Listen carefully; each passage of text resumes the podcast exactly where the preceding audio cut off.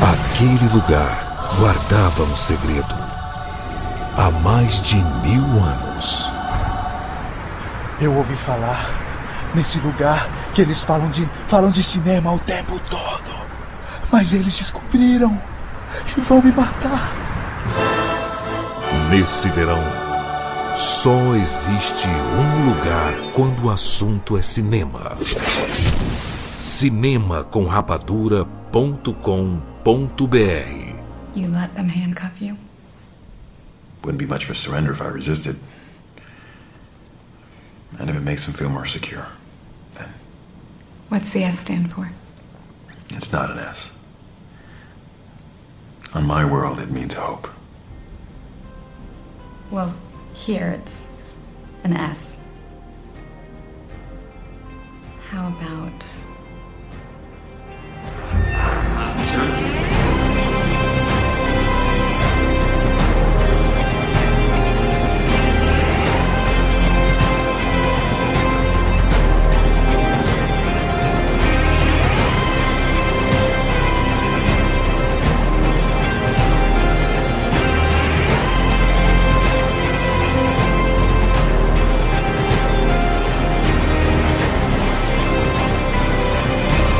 Sejam bem-vindos, seres Rapadurianos de todo o Brasil. Está começando mais uma edição do Rapadura Cast. Eu sou Jurandir Filho e no programa de hoje nós vamos falar sobre o Homem de Aço. Estamos aqui com Tiago Siqueira. Vidas paralelas se encontram no infinito. Que bonito. Afonso Solano. I will find him! I'm here! E direto do Canadá, Isinobre. Faltou Kryptonita nesse filme. Exatamente, concordo. Cadê a Kryptonita, Siqueira? Cadê? A pedra tá junto da cueca. Excelente resposta. Que cueca? Excelente. muito boa, muito boa. A cueca sumiu também, né? Sumiu feito Foi- nesse filme. Foi pro caralho. Meus amigos, nós vamos falar aqui sobre o Homem de Aço, novo filme do Super-Homem. Spoilers liberados, tá? Nem vem com papinho, ah, mas eu ouvi e levei spoiler. A gente vai falar tudo. Aqui não tem amarras. Isso não foi direto pra nada, não, viu, Afonso? Essa risada aí não foi. Ah, eu fico só Ah, imagina! Vamos lá, Ai, ai. vamos lá, vamos lá se divertir e falar sobre o Homem de Aço, esse filme controverso, gente, pelo amor de Deus. Por favor.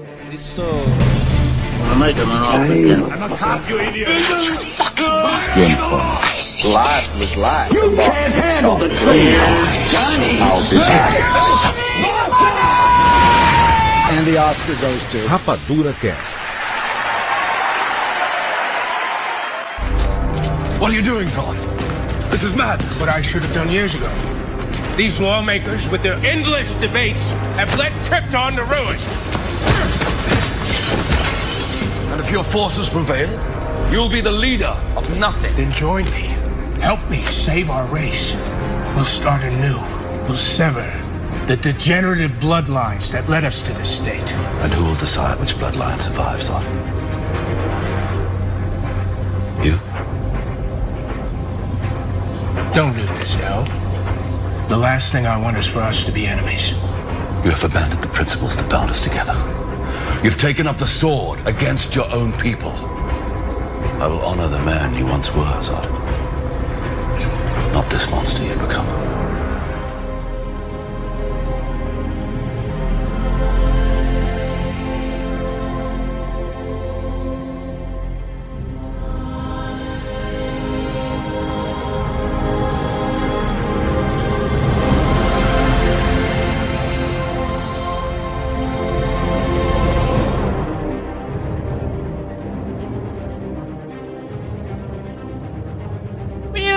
Aqui falar sobre Homem de Aço.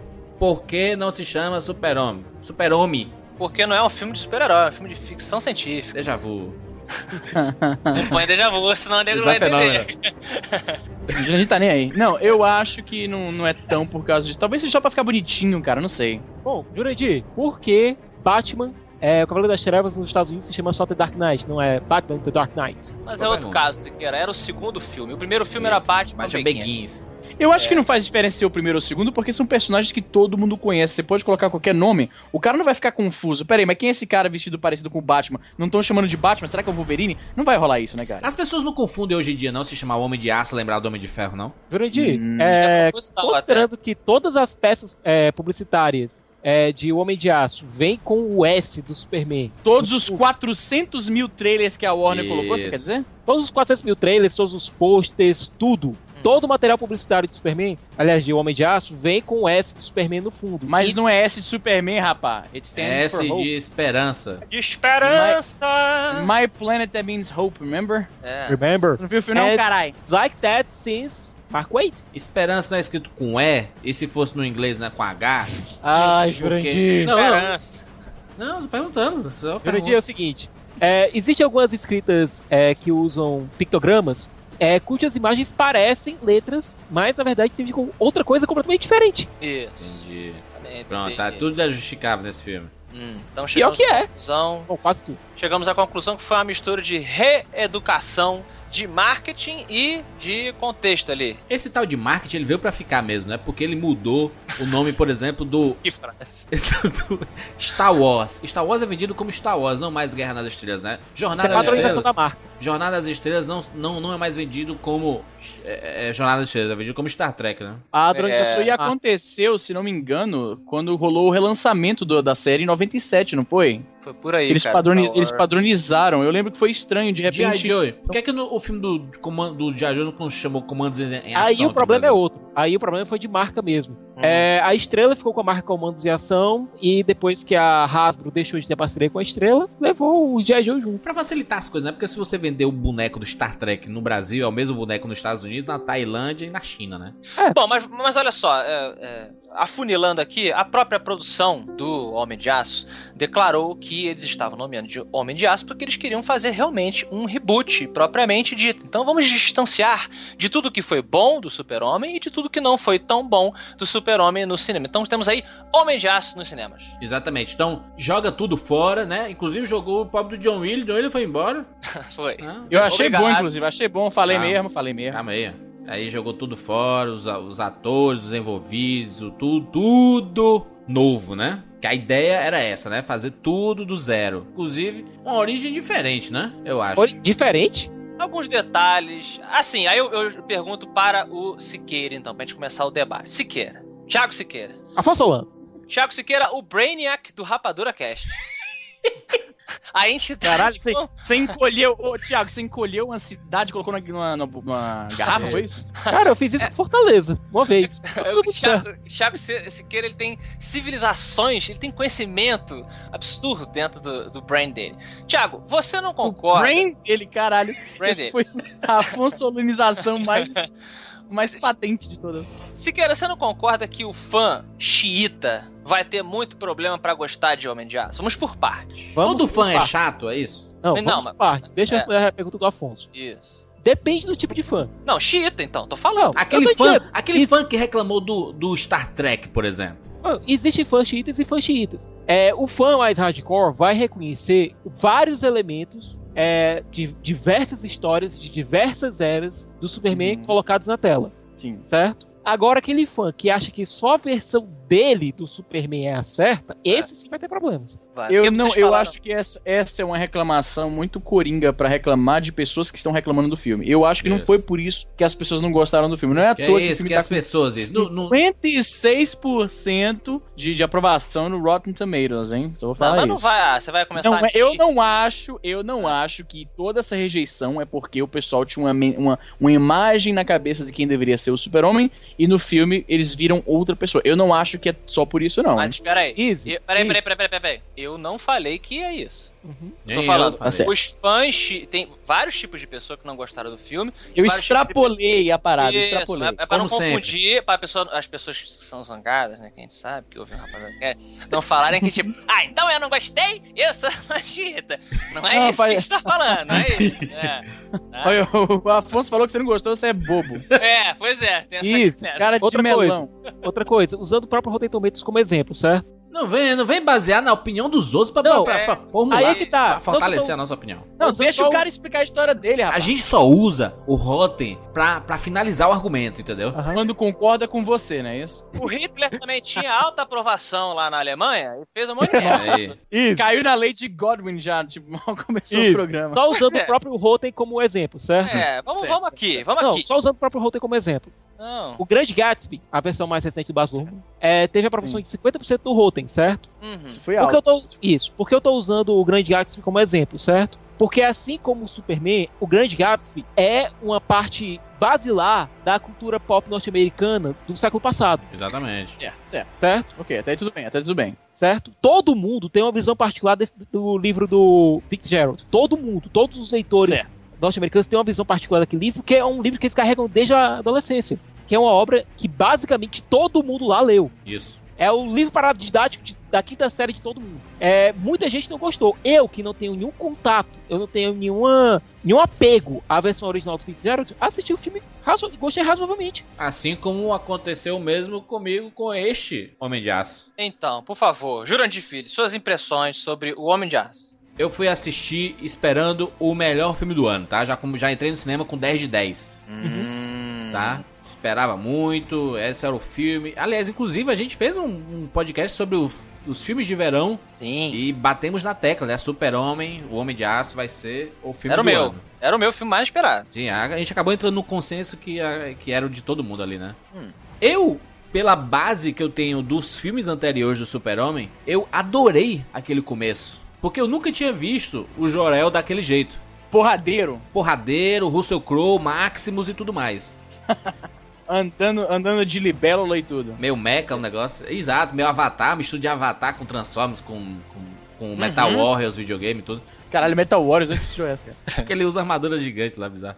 Meu Ah. Deus. Enfim, eu inicialmente eu comprei o filme, comprei o filme e gostei muito. Inicialmente, né? Depois é que começaram a surgir alguns problemas que a gente vai discutir aí, que tem alguns problemas que atrapalham, acho que o ritmo é um deles, é o- os cortes bruscos é um deles, os flashbacks aí, absurdamente, sabe, o uso frenético de flashback, você não sabe nem o que tá acontecendo às vezes. É um filme desnivelado em pontos de edição, não é? Vocês Não, concordam? a narrativa, a estrutura narrativa desse filme É. é, uma cagada fenomenal. Eu Não, acho. peraí, como, peraí, como assim? Não, cagada eu não diria. Acho que você está indo muito ao extremo. Eu, acho diria, eu diria que cagada, eu, eu, não, cagada, falei e, e reafirmo. Eu acho que o filme, eu entendo a- o, o uso narrativo da estrutura do flashback, entendeu? Eu entendo um filme que é contado fora da sua ordem cronológica, como o filme do Tarantino, por exemplo, eu entendo isso. O problema é que num filme de ação existe o, a- a- o elemento de narração chamado pacing, né, que é o ritmo da película. E eu achei que esses flashbacks, que foram muitos, eles entravam em momentos extremamente inoportunos, em que a gente estava se empolgando com a ação do filme e de repente, pá, vamos ver quando ele era criança que não tem acontecendo nada de novo. Eu entendeu? concordo com você. Concordo com você. Eu achei que foram muitos. Se isso acontecesse umas duas, três vezes, mas ah, lá pro meio do filme isso ainda tava rolando. E eu acho que no meio do filme a gente não tem mais que tá vendo. Num filme de ação, a gente não tem mais que tá vendo a história, origem do personagem quando ele era criança, entendeu? É muito assim, né? Existe uma. A gente sabe que existe uma formulinha, né? De filme de ação, filme de drama. Embora a gente não goste de admitir, as Uhum. pessoas que estão ganhando dinheiro com o entretenimento sabem essas fórmulas. Certamente. E, uma vez que você a aplique mais, trate-a com é, a sua originalidade, você consegue fazer, né? Coisas que agradem a maioria do público. Eu concordo com o Easy que, por ele ter quebrado muito essa formulinha, né? O filme ele não tem uma subida agradável como É. filme, como pacing. Tanto que quando ele chega no seu ápice de luta, você fica um pouco, na minha opinião, é pelo que eu ando vendo, assim, você fica um pouco estafado de tanta, né? De tanta Aconteceu ação com Transformers tanta 3 também, a mesma coisa, hein? Muita coisa na tela. Transformers 3 exagerou isso até enésima potência. É engraçado. Tava, mas eu, tava muito. eu não acho porque eu acho o seguinte, apesar de Transformers 3 ter ação a níveis estratosféricos, que eu concordo com vocês, é, elas são cenas de ação muito mais inspiradas do que as cenas de ação do Homem de Aço. O Homem de Aço, na minha opinião, ele explorou muito pouco o fato de serem super pessoas. Aí pode falar, ah, mas está igual a Dragon Ball. É É- idêntico, idêntico. eu lamento, mas assim, o Dragon Ball, o Goku ele pode soltar bola de não sei o que, pode soltar, ele pode atravessa o planeta. Eu achei as lutas do filme muito a mesma coisa. É um cara pegando outro e jogando pelo prédio. Aí ele vai lá, pega o cara de novo e joga pro outro prédio. Aí joga pra cima, joga pra baixo. Cadê a inovação? Mas, mas, mas era um vilão nivelado, né? Era Goku e Vegeta ali, cara. Mas, eu queria alguma coisa diferente. Entendeu? Se você me dá, você me fala assim, meu irmão, você tem o poder do super-homem. Eu quero que você enfie a porrada nesse outro cara. Cara, eu vou fazer coisas malucas. Eu vou levar esse cara pro espaço. Que nem ele foi lá e pegou o, o, o satélite, entendeu? Eu queria é coisa bom. desse nível. Achei muito, muito a mesma coisa. E o fato de, o- no primeiro filme, esse que é o recomeço do Super-Homem nos cinemas, é, já mostrar o Super-Homem matando um cidadão.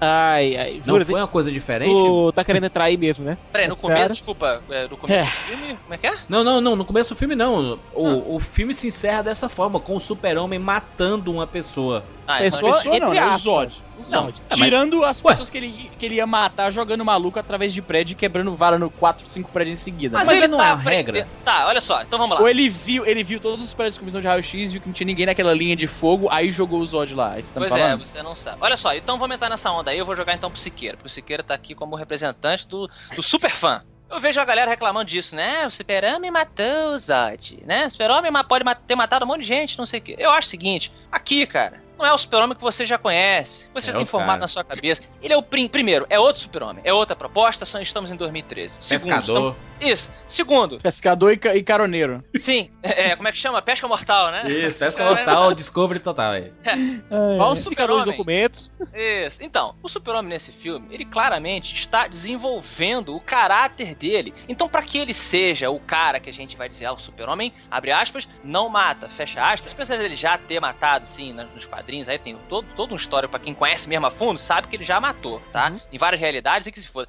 Agora, Ah, mas isso nem é canon mais, né? Mas tudo bem. não, mas. Porra, o, peraí. que que é, o que é canon na DC, né? É foda. DC Comics é uma compra- Mas olha só, cara, ele ter recorrido, é, usar esse último recurso com o Zod, pra mim, foi fantástico. Eu achei Você- fantástico você. E era uma coisa que ele não queria fazer. É uma coisa que ele claramente não queria Exatamente. fazer. Porra, você vê no grito do cara, na veia saltada do Henry Cavill, aquele homem lindo, aquele homem maravilhoso. Epa, Porra, peraí. você vê o cara. Deses- Você vê o cara desesperado. Ele, além de ter tirado uma vida, ele tirou a vida de um, de um irmão da última pessoa que ele sabe. Isso aí. E vem do mesmo lugar dele. A partir daí é que nós vamos ver o super-homem que tem um trauma, que aprendeu e ele tem e sente o peso da morte de todas as pessoas e do Zod também. Entendeu? Então acho que tem que parar com essa babaquice de ah, ele não mata. Caralho, babaquice também. Mas é, é babaquice babaquice, é babaquice. Não. É mimimi. Eu posso É dar o meu, posso dar o meu ponto de vista? Falei, aí. tá falado. Você falou aí que não, porque esse, esse super-homem a gente Hum. ainda não o conhece, ele tá começando, ele é novato ainda, ele é calouro,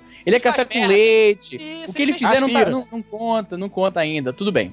Deixa eu fazer aqui uma, uma analogia. Digamos que o Batman, em Batman Begins, quando ele ainda tá praticando com aquela roupinha lá que ele, sabe, quando não era o, o- a, Sim, a era um ainda. Ele era um ninja nas ruas, aí ele caiu, aí ele foi pro Fox, pro Lucius Fox, é, pedir alguma coisa que, que amortecesse a queda dele, e ele ganha a capa, ele começa a se parecer mais com o Batman que nós conhecemos. Eles também estavam começando naquele tempo, não é isso? Ele cometeu E erros se que o Batman Tá. não teria cometido. se Correto. ele. Correto. Mas e se nesse começo ele puxa uma arma e dá um tiro na cabeça de um vagabundo? Ah, não tem nada a Você, ver. você defenderia, você defenderia mesmo? Não, calma, calma. Mas esse Batman, Mas não ele, foi. porque o Batman, o, O Batman Zod tá matou. longe de ser um vagabundo e a Pois situação é, tava cara. longe É de bem ser... diferente. Mas ele matou, Bem mas não é, mas não é. Mas Isso. ele matou, cara. E se ele Isso, tivesse que matar? Mas ele Você matou. usou Batman Begins agora como exemplo, certo? Sim, sim. Eu não preciso te matar, mas também não preciso te salvar. Tchau. Ele matou o cara por omissão. Parabéns. Ele matou o Ra's Exatamente. al Ghul por omissão. Exatamente. Não, não, não, não, não, não, não. Isso não é a mesma coisa que, ma- que você quebrar o pescoço do maluco ali na unha, no dente, e no sangue, rapaz. Era- Diferente. Não, verdade. imagina, você só Diferente. fez um, um ser humano. Não, vamos fazer, vamos fazer, uma- não, vamos fazer, Easy, easy, morte. easy. O, o super-homem, Henry Cavill, pareceu um modelo da Calvin Klein. Vocês estão elogiando muito a beleza desse cara, eu tô achando isso um pouco atípico, mas tudo bem. Homem que é homem admite Isso que aí. outro homem é pintoso. Isso rapaz. aí, pintoso. Pintoso é foda. Pintoso Pintoso é. Aí você tá se complicando mais ainda. Olha só, vamos dizer que o, vamos dizer que o Batman então quebrou grande. o pescoço do Ra's al Ghul. Porque foi isso que o Superman fez. Não me venha com esse negócio de morte por omissão, porque não é a mesma coisa, tá Mas bom? é outra escala de poder. Ô, cara. ô, ah, peraí. sempre Olha- desculpa, sempre desculpa. sempre Afonso, Afonso não. Easy, olha a situação, cara.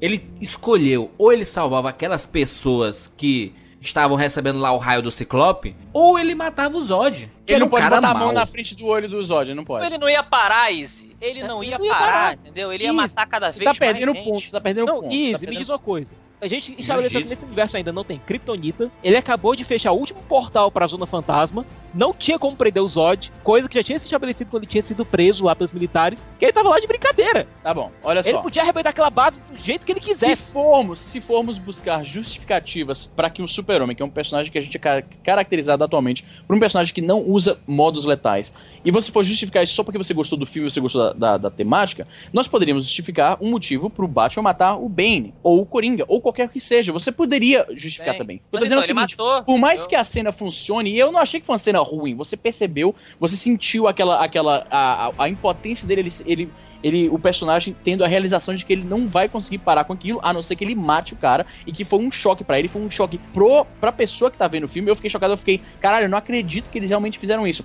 Não Isso. foi uma cena ruim, é porque não encaixa com mitos do personagem. Exatamente. E usar justificativas depois, não, mas não era o, ba, não era o Superman que a gente conhecia, então não sei o quê. Isso continua eh, não ah, destoando do personagem que nós conhecemos. Eu Mas, sei que. Mas, Izzy, o super-homem matou o Apocalipse, cara.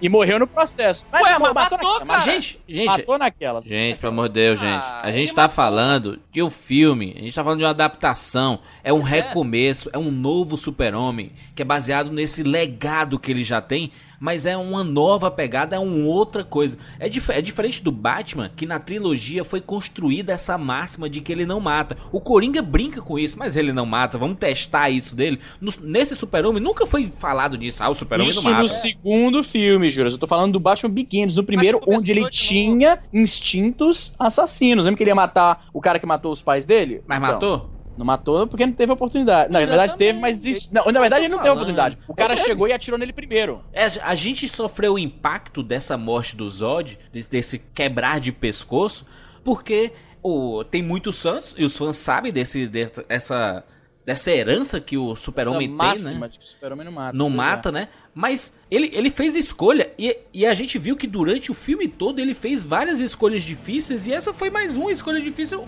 Ou ele mata o Zod, ou ele mata, ou matava as crianças lá, ou aquela família que tava andando ali. Como cara. filme, é isso que a gente falou, Izzy. Olha só, como filme, esse é um filme do cara começando do zero. Então ele fala, por favor, me julgue por mim mesmo. Não me Isso. compare ao resto. Como filme, essa cena funciona. Eu acho, é, é, é, rapidamente, abordando esse ponto aí, não, me julgue como um filme, não julgue usando a- a- o histórico do personagem e tal. Eu acho essa desculpa uma covardia. Porque você não pode se beneficiar de, de contar a história de um personagem extremamente conhecido, um dos mais reconhecidos que é, é, personagens de ficção do mundo, e ao mesmo tempo querer agir como, não, eu sou novato, tô começando aqui, não espere muito de mim, não. Eu acho então não que dá você- pra fazer mais nada, Izzy. Não, então a gente não isso. pode fazer nada, porque o- os, os fãs vão ficar te prendendo na coleira. Não, Isso. ele não poderia. Bota o monóculo, ele, o super-homem não pode. Ah, é o Homem de mesmo, Aço. A escala de força do super-homem, inclusive, é com o John Byrne, ela era uma coisa. Aí depois Vamos falar sobre a força centrífuga? Não, e É outra foda, coisa. cara. E se você for analisar por esse espectro, você tem um personagem que tá. Tem um Superman que tava numa situação impossível, onde ou ele te- matava o Zod, ou aquela família morria, e muitas outras pessoas depois, Cara, que o Zod ia parar aí. podcast, Deixa eu terminar ali. certo? Você tem um personagem nessa situação. O John Byrne, lá em Vidas Paralelas se Encontram no Infinito, ele fez coisa pior. O Superman matou o Zod e outros dois kryptonianos que estavam sem poderes, estavam presos no mundo, que não tinha mais ninguém, já tinham matado todo mundo. Os caras implorando pela vida. Isso aí é- implorando! É, eles põem eles a- imploraram pela vida. planeta e ele né, mata E, ó, ele. isso, aí, aí. isso aí é isso aí é Elseworlds, não é isso? Não, é o Superman. Não, isso era canon até a Crise Infinita. Pois é. Isso era o Como- Superman da, da Earth One? Não, isso era o Superman da, te- da Terra única que existia depois de Crise nas Infinitas Terras. Easy Nobre, Nossa. não justifique a sua falta de conhecimento com o herói. Perante Thiago Esqueira. E juras, ainda vou soltar aqui outra. Ainda vou soltar outra. Até eu fiquei quieto aqui também. Deu logo carteirada, deu logo É, carteirada. vou, vou soltar agora. outra aqui. Tô com medo. Hum. O que aconteceu ao Homem de Aço, republicado pela Panini recentemente, que Panini. foi a última história do Superman pré-crise. A última história. Era canon do Superman pré-crise, isso. Na página 5, quadrinho 6. Ah, ah. Ele matou o Mix. Ele matou o Mix e o Pitlick. Ainda bem.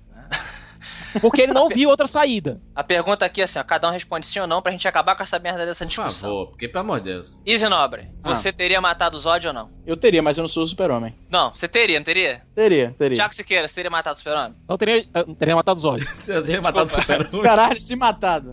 Você teria Será que matado o o Superman Zod? consegue se matar, propósito? Pera aí. pera aí. Calma, calma, Easy, calma. Vai. Mata ou não mata? Teria matado. Jura de filho. Eu teria esquartejado o Zod. Também nem tanto, né, Juras? Eu também teria Caralho. matado e também é uma, é uma decisão executiva de marketing porque o novo herói ele não é mais escoteiro, infelizmente ou Isso. felizmente, decidam É. vocês aí ouvintes, mas é uma decisão voltada para o público de 2013 Afonso. também. O Zack Snyder declarou que foi ele o responsável por aquela cena. Zack Snyder, o diretor do filme, que nós não falamos. Isso. Que só manda bem, né? Foi ele o responsável Ah, por aquela cena. é. Por quê? Porque ele queria estabelecer o motivo da regra do Superman. Pra ele, Isso. Ok, pra ele teria que ter algum motivo que levou ele a ter essa regra de não matar. ok. Ace- eu aceito isso. E eu essa cena foi o motivo que levou o Superman a adotar essa regra. Por conta do trauma que ele sentiu por essa decisão. Pronto, é um- o marco zero da regra foi a Ok, final. não, tudo bem. Eu aceito. Eu, eu vou re- repetir aqui porque eu sei que o pessoal ouve uma Peça coisa. A gente fala uma coisa, o pessoal ouve outra. Eu não achei que foi uma cena ruim. Eu achei que destoou muito e me tirou daquela. a meu- o meu ímpeto inicial foi falar, como o fã chato com o monóculo, ah, mas não pode porque é o Superman. E eu acho que Ó, isso me distrai. A voz eu não dele é falando. mais assim. A Voz. voz. A voz. A, a voz do monóculo, a voz do monóculo. Já Isso. oficializaram, já oficializaram. Isso, faz aí. Então. Então, eu não consigo, eu não sei fazer vozes. Mas então, eu não achei uma cena ruim, eu achei que estabeleceu um bom trauma pra ele ter essa regra. Só que, pra mim, ele me tirou do filme naquele momento. A, a rejeição da cena foi É justo. tamanha. Me tirou do Que eu- filme no- nos dois minutos finais. Pois é. Eu, não, eu já não tava gostando. Deixa eu deixar uma coisa clara, eu já não tava gostando. Quando fizeram isso, eu falei, porra, mas também vocês estão de putaria com a minha cara. Acho que este não é um problema do filme, pelo menos na minha opinião. Não, não é, não é o grande problema do filme. Eu nunca falei Então, que vamos era. lá, vamos prosseguir. Por favor, porque a gente falou do Zack Snyder aí, eu já deixo logo de Zack Snyder. Zack Snyder. Sai, tá bom. Zack Snyder. Chega. Bora. Eu gosto de todos os filmes dele. Todos. Caralho. Desde Madrugada dos Até o- Mortos, 300, Watchmen, Além dos Guardiões, Sucker Punch e Deixa Super-Homem. Gosto de todos os filmes dele. E, você, e vocês dois aí, Easy e Siqueira? Todos, todos não. Super Sucker Punch foi fraquíssimo. De 300, Estili- é, gostou? estili- estilisticamente bacana, mas como filme é um negócio meio fraco. 300 foi bacaninha. Madrugada dos Mortos, excelente. Bacaninha, Watchmen, 300? eu gostei. Eu achei bacaninha, não achei essas coisas todas. Madrugada dos Mortos excelente. Madrugada dos Mortos, excelente. Watchmen, ao contrário da maioria dos fãs do quadrinho, eu gostei. Eu achei que foi uma boa releitura do... ah, e Até aquele final, eu achei que encaixou perfeitamente. Tá aí, ó. Às vezes o final é, é necessário destoar do que aconteceu nos Pois é. quadrinhos. Um excelente motivo. É. Um Watchmen, eu achei que foi um excelente motivo. Tá. Um Superman, Ah. talvez não tão bom. Entendi, entendi. E, e, e, tu, e tu, Siqueira, o que, que tu acha dos filmes do Snyder aí? Gosta de todos? Adoro Madrugada dos Mortos, adoro bom. 300, também? Aí, adoro o Watchmen, gosto mais ainda da versão estendida, boa. Certo? Não vi ainda essa. É, gosto de Além dos Guardiões, com, ressal com muitas mais ressalvas, mas Além dos Guardiões é o meu menos favorito do Snyder. Sucker Punch? Sucker Punch pra mim é um excelente exercício de estilo, mas que fracassa um pouco como filme. Exatamente, concordamos 100%. É, eu tô conseguindo. Mas eu- que também funciona pra mim. Super Punch Ah. funciona pra mim como exercício de estilo. Mas também, Tá. né, Siqueira? Só É uma parada meio parnasiana, então, o, o Thiago Siqueira. Uma parada meio É. parnasiana. É só Eu pela, quero é ver pela... mulher bonita Foi em um tela. bom meu filho. mergulho na mente do Zack Snyder. É, eu, eu tô. Acho que a cabeça dele é aquilo ali. Eu tô bem próximo ao Siqueira, eu só não vi o- a, a Lenda das Corujinhas, é, mas eu acho que o Sucker Punch é, é o mais fraco mesmo, apesar de eu respeitar muito o que ele tentou fazer de camada, dentro de camada, dentro de camada, demais. e é um, um exercício visualmente muito bacana, mas realmente como filme ele falha em muita coisa. Foi a prova de que o Zack Snyder é um bom diretor e um péssimo roteirista. Amigo É, ouvinte, por é. favor, coloque nos comentários que você gosta também de Sucker Punch. Não me deixe sozinho, não. Pelo amor de Deus. Juro, você não tá sozinho, eu tô contigo, só Não, que. você diz que é ruim, pior filme do mundo. Vale, meu Deus do céu. não, não é um filme Não é isso. ruim. Não é é, isso. eu gosto de Sucker Punch, tenho o Blu-ray aqui, assisto, gosto. Sim. Mas é aquela coisa, é um excelente exercício de estilo. Agora, como roteiro, ele Tô vendo deixa. se vocês gostam de qualquer coisa mesmo, né? Mas tudo bem. Aí dentro. Olha, mas aí dentro disso eu digo o seguinte, eu, é, antes do filme, até aqui, acho que no Rapadura, no MRG, eu cheguei a falar que, brincar que eu achava que o Zack Snyder, ele era o sol que o super-homem precisava nos cinemas, Aham. né? Porque ele realmente tava bem mortinho e tal. Eu ainda acho que ele foi o sol que o super-homem precisava no cinema. Sim, apesar das ressalvas e tal, que a gente vai discutir, já está discutindo aqui, que eu também achei o filme com falhas, o saldo pra mim foi, foi positivo, foi mais positivo do, do que negativo. Mas eu acho que o super-homem precisava dessa demão de tinta, entende? Tu, mas tu conseguiu que ver? Mas tu conseguiu ver? bundas. Tu Ah, conseguiu ver o Zack Snyder nesse filme? Eu consegui. Até que ficou bem controlado. Eu acho que ele ficou bem É. controlado nesse filme. É o chicote do Nolan aí como produtor, não? É, Não, pode jura só o que eu acho que pode aconteceu? Hum. Tava lá os executivos da Warner, pô, da Warner, pô, a gente precisa de alguma coisa pra fazer esse Superman funcionar. Aí o Nolan chegou aqui com a ideia, olha, eu tenho essa ideia aqui, mas eu não posso dirigir porque eu tô terminando a trilogia do Batman. Não acho que O- combinava também não, tá? O Nolan. Pois é, o Goya teve essa ideia aqui, eu gostei, eu posso produzir, mas eu não posso dirigir aqui. O pessoal da Warner pensou, pô, no passado recente, quem foi o outro cara que trouxe um bom filme de quadrinhos pra gente? É. Pois é. Quem? Eu vou te falar uma coisa, eu vi mais J.J. Abrams nesse filme do que Zack Snyder, cara. É, tinha, tinha muito flare, né, cara? Muito flare. muito flare, a visão dele de Krypton, eu vi mais as, as cenas de ação. Eu vi mais J.J. Abrams do que eu tô falando. Você. aquele, pra, pra quem pra quem não sabe o que é flare, é aquele reflexo, aquela luz que joga na cara e a gente fica meio cego ali. É, o spot de luz, assim, que reflete Mas, na Izzy, a falta de sutileza do Snyder, e isso é uma coisa que ele tem, é, faz parte do estilo dele, ele não sabe ser sutil. Isso é verdade pura. A cena da morte do pai do Superman, puta que o pariu. Não, ou você até... não via- Não, olha Se só, você ele- não ele- via. Caralho, você, eles estão brigando no carro e de repente acontece uma emergência. Naquela hora, ele já foi pro saco, foi pro saco. Eu discordo de vocês, tá? Eu acho que o Zack Snyder tem sim muita sutileza visual. Ele é um cara Aí que é que tá. consegue sim. O- a própria primeira, o primeiro ato do Sucker Punch que a gente falou aqui, que é o mais falho dele, o primeiro ato é muito bacana visualmente, ele contando a história sem dizer exatamente as palavras, e Isso. você vai entendendo tudo, certas coisas com o olhar. O próprio. Tudo, tá, o roteiro não é do cara, mas tipo, o, o- a troca de olhar que o. Na verdade, o roteiro é do cara. Não, não, digo o seguinte: a troca de olhar que o Leônidas dá pra esposa dele, Ah, antes tô dele entendendo. chutar o cara no poço, entende? Essas coisinhas assim, visualmente exploradas, eu acho que ele faz sim com a sutileza Mas bem eu legal. não, eu não entendo o que isso quer dizer com sutileza, na verdade. Sutileza é aquilo, eu não preciso explicar. Não, aí é que tá o Tá. seguinte, é o Snyder, ele não consegue colocar umas coisas no subtexto, ele sempre tem que trazer pro primeiro plano. Na visita que o Superman faz ao Padre Leone, e aliás isso foi uma coisa muito bacana, que o Padre Leone é realmente o, o padre do Superman, entendeu? Ele é o confessor do Superman na saga Pelo Amanhã. Que aliás é muito boa. É subestimada, é escrito falar que Valera, era mas é muito boa. Eu ouvi falar que era muito ruim. Eu ia comprar, perguntei no Twitter e a pessoa falou pra não comprar. É bom você ler ela de uma vez. Agora, se você for ler como ela foi lançada originalmente, é uma edição por. É, Uma né? edição por vez, ela fica mesmo muito maçante. Mas você lendo ela numa sentada só, ela funciona. Eu vou tentar então. Porque eu, eu falei, foi, foi unânime, todo mundo falou, passa longe dessa merda. E, e- e todas essas referências quase que, que, que jogadas na sua cara, se queira, do Jesus Cristo Super-Homem. Aí é que tá. É, é a sutileza grande aí do Zack Snyder. Pois é, aí é que tá. Essa foi a grande sempre. do filme. É, Ele e é. o Goya, cara, se você notar, o Goya fica todo tempo batendo na mesma tecla no Batman Begins. As mesmas frases, com o mesmo sentido. É, pra que, é, que a gente Grandes poderes vem grandes responsabilidades. É martelado várias vezes isso. No caso do Superman, foi a a referência com Cristo. Estou de errado. Pois é, tem uma que funcionou que eu achei muito bacana, que foi essa do Padre Leone. Visualmente, o Snyder fez um. colocou o Superman, o Clark barra Superman, na frente de um vitral. Na hora que eu vi essa cena pela primeira vez, eu reclamei e achei que aquilo era muito, muito, muito demais. Eu também É acho. que nem as referências religiosas a, em Prometheus também, que eles ficam direto batendo na mesma tecla e fica Pois é. muito na cara. Mas eu notei o Deixa que era aquele vitral. Aquele vitral em específico. Era Jesus Cristo no Jardim de Getsemane. Uhum. É, se preparando pra Pra ser morto. ser, é, pra ser o cordeiro de sacrifício. Não, ou tem, tem, tem uma cena específica, até é bem depois dessa cena da, da igreja, que ele sai meio de braços abertos. Essa eu assim. não gostei. A cena Essa- dele no espaço também. New Matrix, né? Matrix 3. Engraçado. Engraçado é. Essa como é que é a eu perce- a percepção de cada um, Siqueira. Essa foi a que eu mais gostei, porque ele saiu ali, ele está se jogando para o abismo, né? Em forma de assim, é, crucificado, digamos, que faz parte ali também de uma, de uma passagem de Jesus Cristo, que- e foi Isso. sutil. A coisa dos 33 anos, beleza, é na cara, mas também não é uma 33 coisa- anos. Tô, É como eu caraca. falei, o esquema do Prometheus, que dois mil anos atrás alguma coisa aconteceu na Terra e É. os engenheiros mudaram de ideia. O que será? E uh, o, o vitral atrás dele, apesar de ser realmente uma cena específica, eu achei que, tipo, olha, Jesus aqui atrás dele, hein? Só ele na igreja,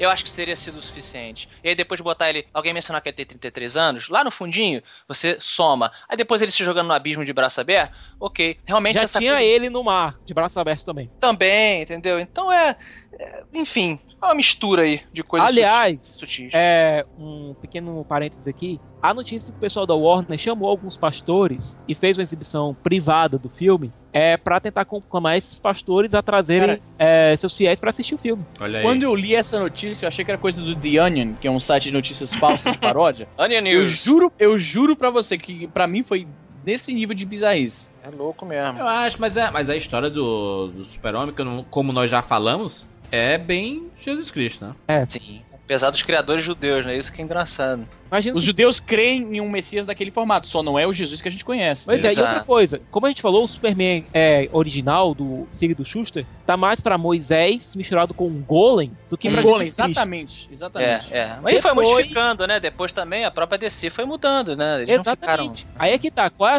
qual é o seu Superman? ficaram... É. Entendeu? Pois é, o Snyder, o, o Goya e o Nolan, eles tentaram mixar todos os Supermans em uma visão só. Vocês acham que o elenco deste filme foi bacana? Foi.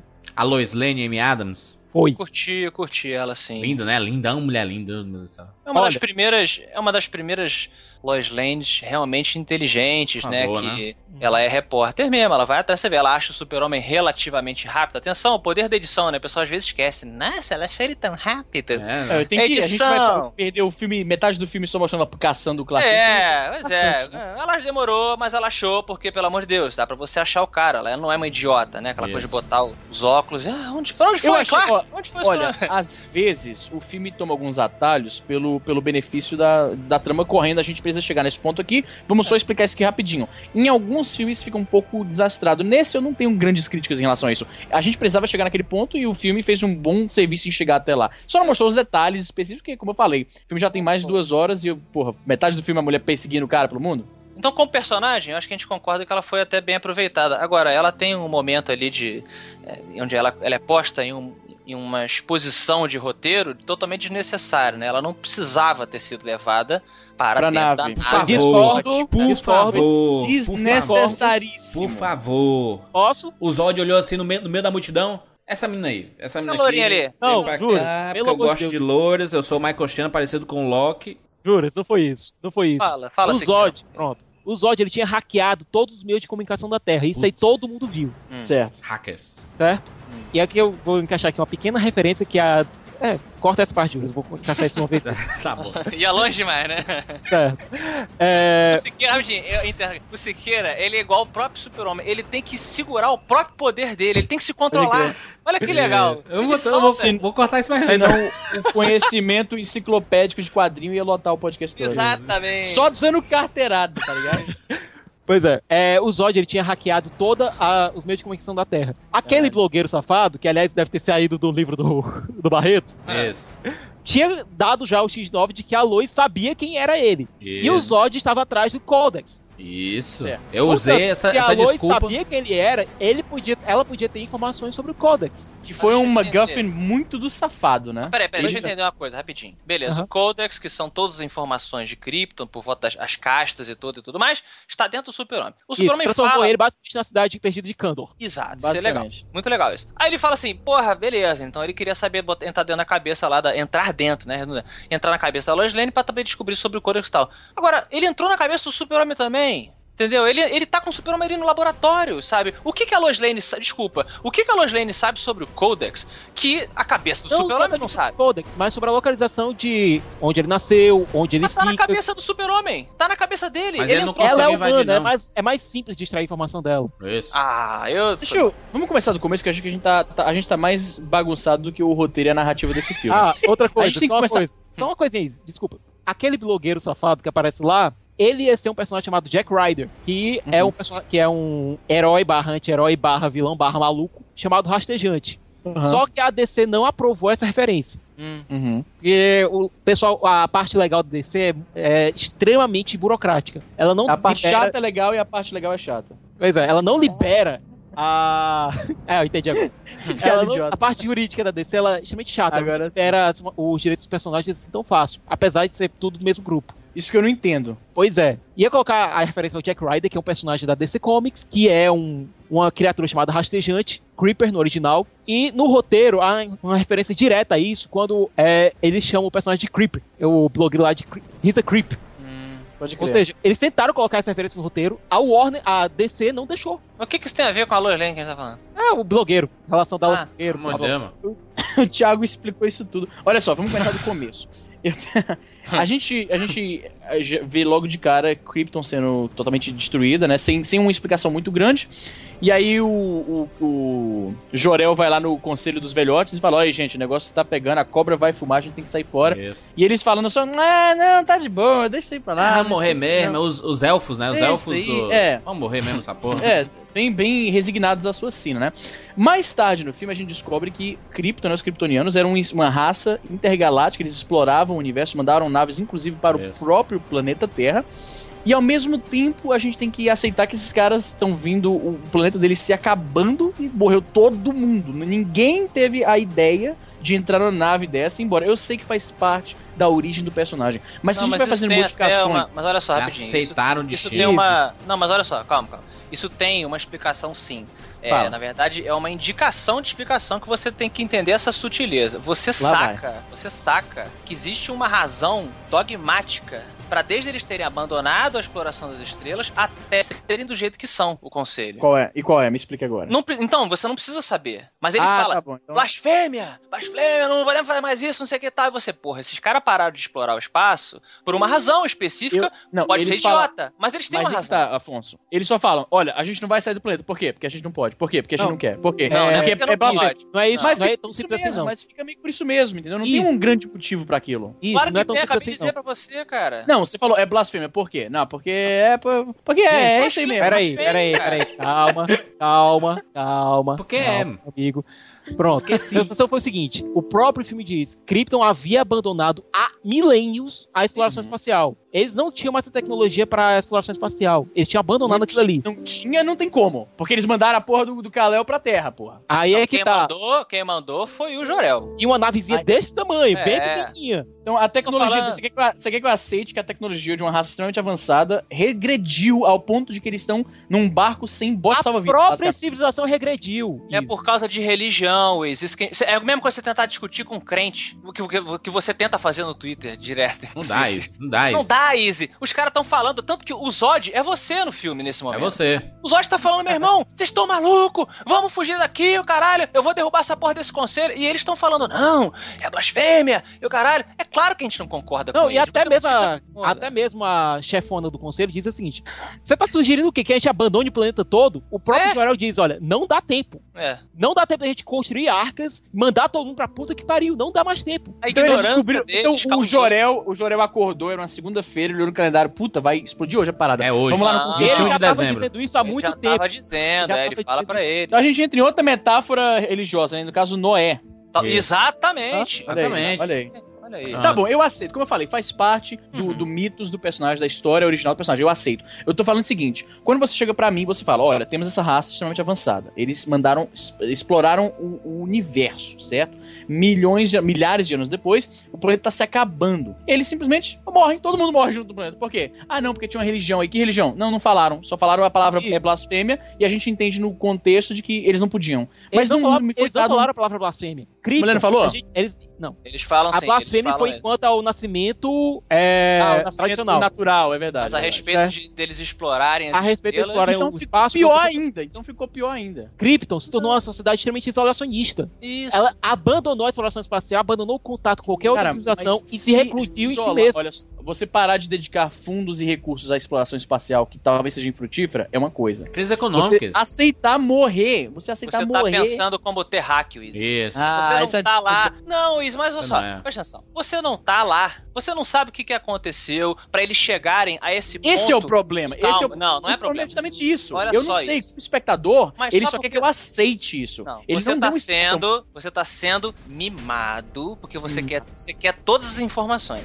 Não, não, não. E eu o quero ser filme, convencido. ele tá falando pra Afonso, você. Afonso, eu vou te dar isso. Afonso, suspensão da descrença. Eu, como Ah. espectador, o filme tem que me convencer da sua premissa. Se ele não me convence, ele só diz é assim porque aí pronto, eu vou questionar aquilo. Mas Eu vou dizer, mas não faz pronto. sentido uma raça extremamente avançada.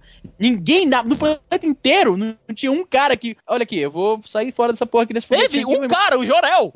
Você não sabe se teve um cara, cara. Quantas pessoas podem ter lutado contra esse dogma e podem ter fugido do planeta escondido? A gente viu Tá certo, tá um certo. frame ali. Você não pode julgar a, a, a, um- decisão da humanidade em cima de um, de um, um ponto de vista. né? A gente tá vendo um Pois ponto é, de vista. humanidade E não, da, coisa? criptoni- da criptonidade. Agora. Outra coisa. E outra coisa. É.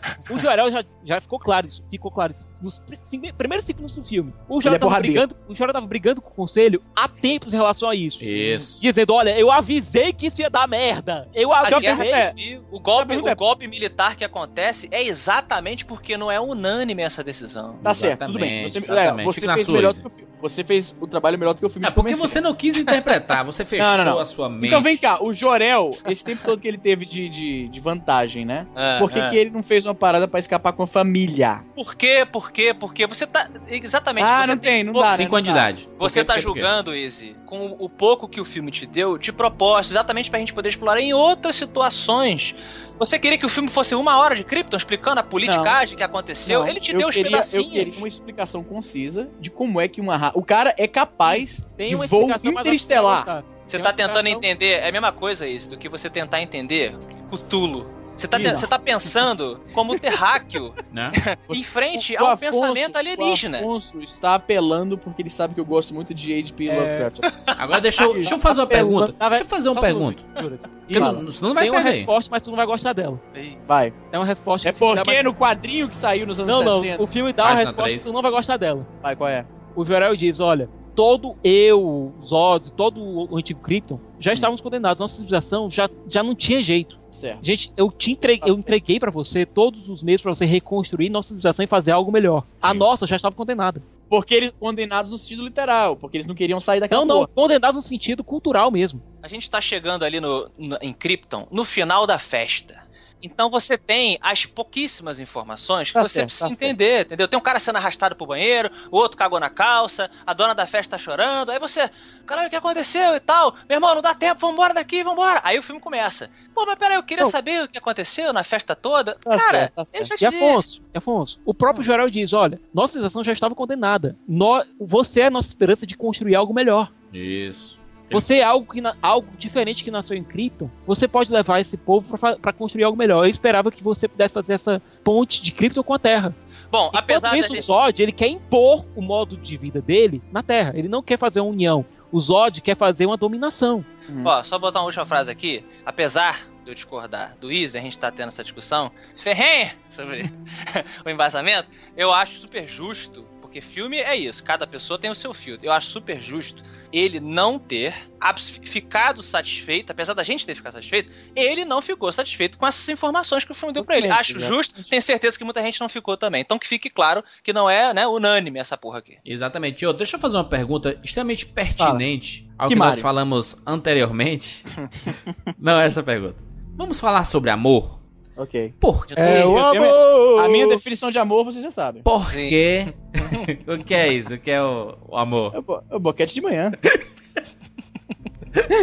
Tá What is Eu love? vou ficar calado, cara. Ai, ai. Deixa eu perguntar uma parada.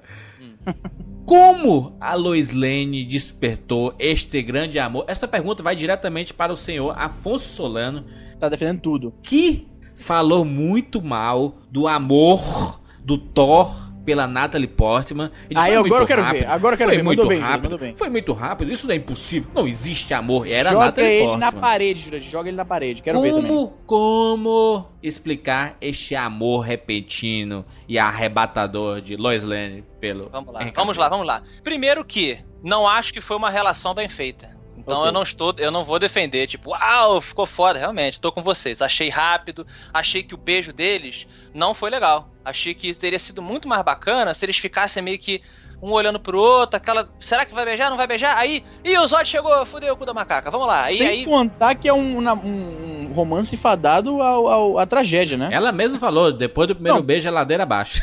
Não, é porque a Lois Lane não ia aguentar uma pirocada do super-homem, cara. Vamos entrar mesmo nessa discussão, cara. Pelo amor de. Deus. não, então vamos lá, olha só. É, calma. o sangue dela ia entrar em É ebulição. esse, vai explodir Calma, o pobre da mulher. Vamos lá. Com isso dito, que eu não achei uma relação é, bacana, eu acho Ok. que mesmo assim, quais são os pontos positivos? Ela pesquisa sobre o super-homem, quem é o super-homem, há muito tempo. Certo? Uhum. Isso gera um fascínio, você pode dizer que não é amor, tá? É igual uma pessoa que de repente namora uma É, celebridade. fogo na periquita, fogo na periquita. Não, não. Isso. Por exemplo, uma pessoa que namora uma celebridade, ela viu a celebridade durante muito tempo e um dia ela consegue bater um papo, isso aqui tá namorando. A relação, muita gente julga, é, é uma discussão complicada, vai ser desigual. Porque para, digamos, a menina que namora uma celebridade, entendeu? Ele tem um. um- exerce sobre ela um fascínio que, será que é amor? Será que é só uma, uma mistura ali confusa de sentimentos? Então a Lois Lane pode ter, pode ter essa atração pelo super-homem a começar com esse fascínio da coisa diferente, tá? Uhum. E porque o cara é bonitão, beleza? Isso aí pra mim não é tão importante, mas o fascínio que me pega. E segundo, ah, Então a, a, a Natalie Portman não Isso. podia ter se fascinado pelo, pelo Thor, né? Então. E ele? E ele, então? E ele? Porque ela foi a primeira pessoa, sem ser o pai e a mãe, que realmente conhecia quem ele era. Então e isso também. isso e viu isso como algo lindo. Isso, então Oh. isso também pode ser uma justificativa. De novo, não achei uma relação foda, mas existe uma tentativa de construção de, de relação, sim, ali. Afonso, eu concordo totalmente com você porque eu acredito no amor. As pessoas de mãos dadas, felizes com a vida. E, jura, tem outro detalhe. É, o Clark, ele passou a vida toda segurando, sem nunca estabelecer uma relação com ninguém por conta do segredo dele. É. Certo? A Lois foi a primeira pessoa que ele conseguiu ser aberto com ela. Sem contar que ela era bonita, né, porra? É, O cara pegava a passou- Amy Adams? E o cara passou 33 anos sem conseguir se relacionar com ninguém. Olha aí. Finalmente tem uma mulher que tava disposta a aceitar ele do jeito que ele é. Exato. E viu que a coisa, que o segredo dele, que a, que a pessoa que ele tava escondendo esse tempo todo, era algo que ela achava que era algo bonito de se ver. Isso. Ele- Mas podia ser melhorado, né, Siqueira? Você também não concorda? Podia ter sido melhor? Podia ter sido melhorado. Podia ter sido melhor, mas não é ruim. Não é ruim. Eu acho que vai ser uma relação que vai ser muito melhor construída no segundo filme. Exatamente. Até porque vai ter uma cumplicidade entre esses dois que até agora não foi mostrada no cinema. Exatamente. Agora, deixa eu perguntar uma coisa. Siqueira, você que é muito fã deste anime, deste mangá. Esse Naruto. O Esse que Naruto. é a história do Dragon Ball Z? O, Ah, o- não. O menininho do Goku. Qual é a história dele? Vamos lá. Você tem certeza você quer que você quer? Não, não, não. ra- Rapidamente, tá, Siqueira? Sem... O último sobrevivente de uma civilização é, muito parecida com a nossa chega na Terra, é encontrado por um é, por um genitor, aliás, genitor não, por alguém idoso, Isso. cuidado por essa pessoa, é, num lugar isolado, e depois se torna um salvador da- do mundo, morre e volta. Isso. O que é o Vegeta, por exemplo? É um aristocrata dessa civilização é, devastada que chega na Terra tentando impor seus valores. E ele Olha aí. está atrás de... Do- desse último sobrevivente. Olha aí. É, mas lembrando que Agora, juras, veio tu notou foi que só um o parênteses. Superman tem algumas décadas de vantagem. Não, não, não. Eu tô falando nada. Eu tô falando nada. Eu só, só, joguei na mesa aí pro pessoal discutir depois. Se alguém copiou alguma coisa, foi Akira Toriyama. É, exatamente. Eu não estou, eu não estou colo- colocando nomes nas E pessoas. outra coisa, juras, é você utilizar elementos de outra história em sua própria história não diminui em nada a sua história desde que você crie alguma coisa decente. Siqueira, mas eu amei, Siqueira. Eu saí do cinema, eu falei, acabei de assistir Dragon Ball Z, o Homem de Aço. Eu gostei. Eu adoro, Ou seja, adoro Dragon pra Ball. ti o Zack Snyder tinha que ter dirigido o Dragon Ball Involution. Total, porque aquela luta final foi uma mistura de Matrix 3 com Dragon Ball. O Goku e Vegeta.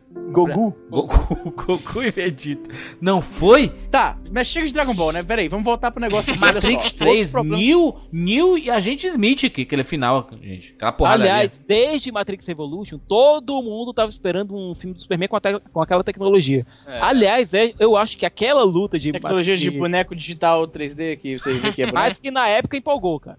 Na época empolgou. Na época empolgou, olha, eu vou te falar que nada naquele filme empolgou, mas tudo bem.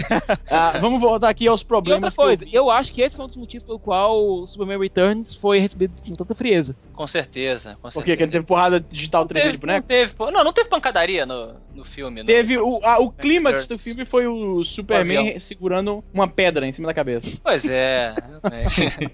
É um E jogando-a lentamente em direção ao espaço. Nossa, que filmão, hein? Que filmão.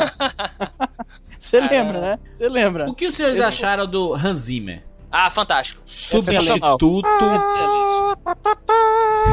Excelente. que corneta é essa?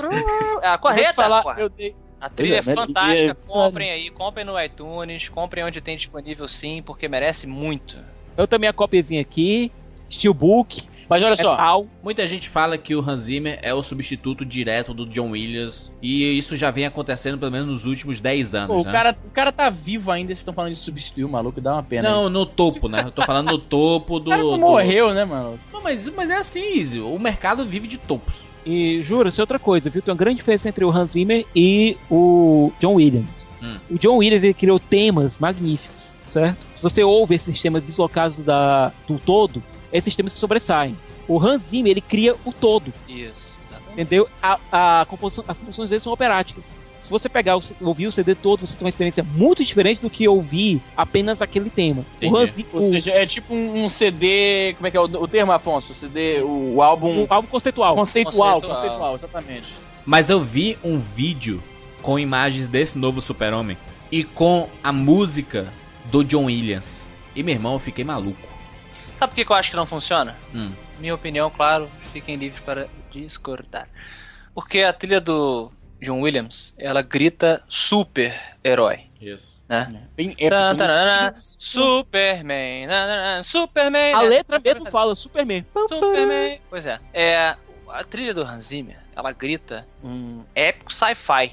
É outra proposta. Eu acho que funcionou melhor por isso também. Ele tem um tom emocional bem, bem forte, né? O pianinho, o que eu tô falando, é, comprem a trilha sonora, ouçam. Tem até pedaços no YouTube pra Isso, vocês isso. virem. O, o tema do, do Clark Kent, o tema do pai do Clark Kent, né? Que a gente pode até já passar, então, acabando de falar da música, pra relação dele com o Kevin Costner, Muito legal, hein?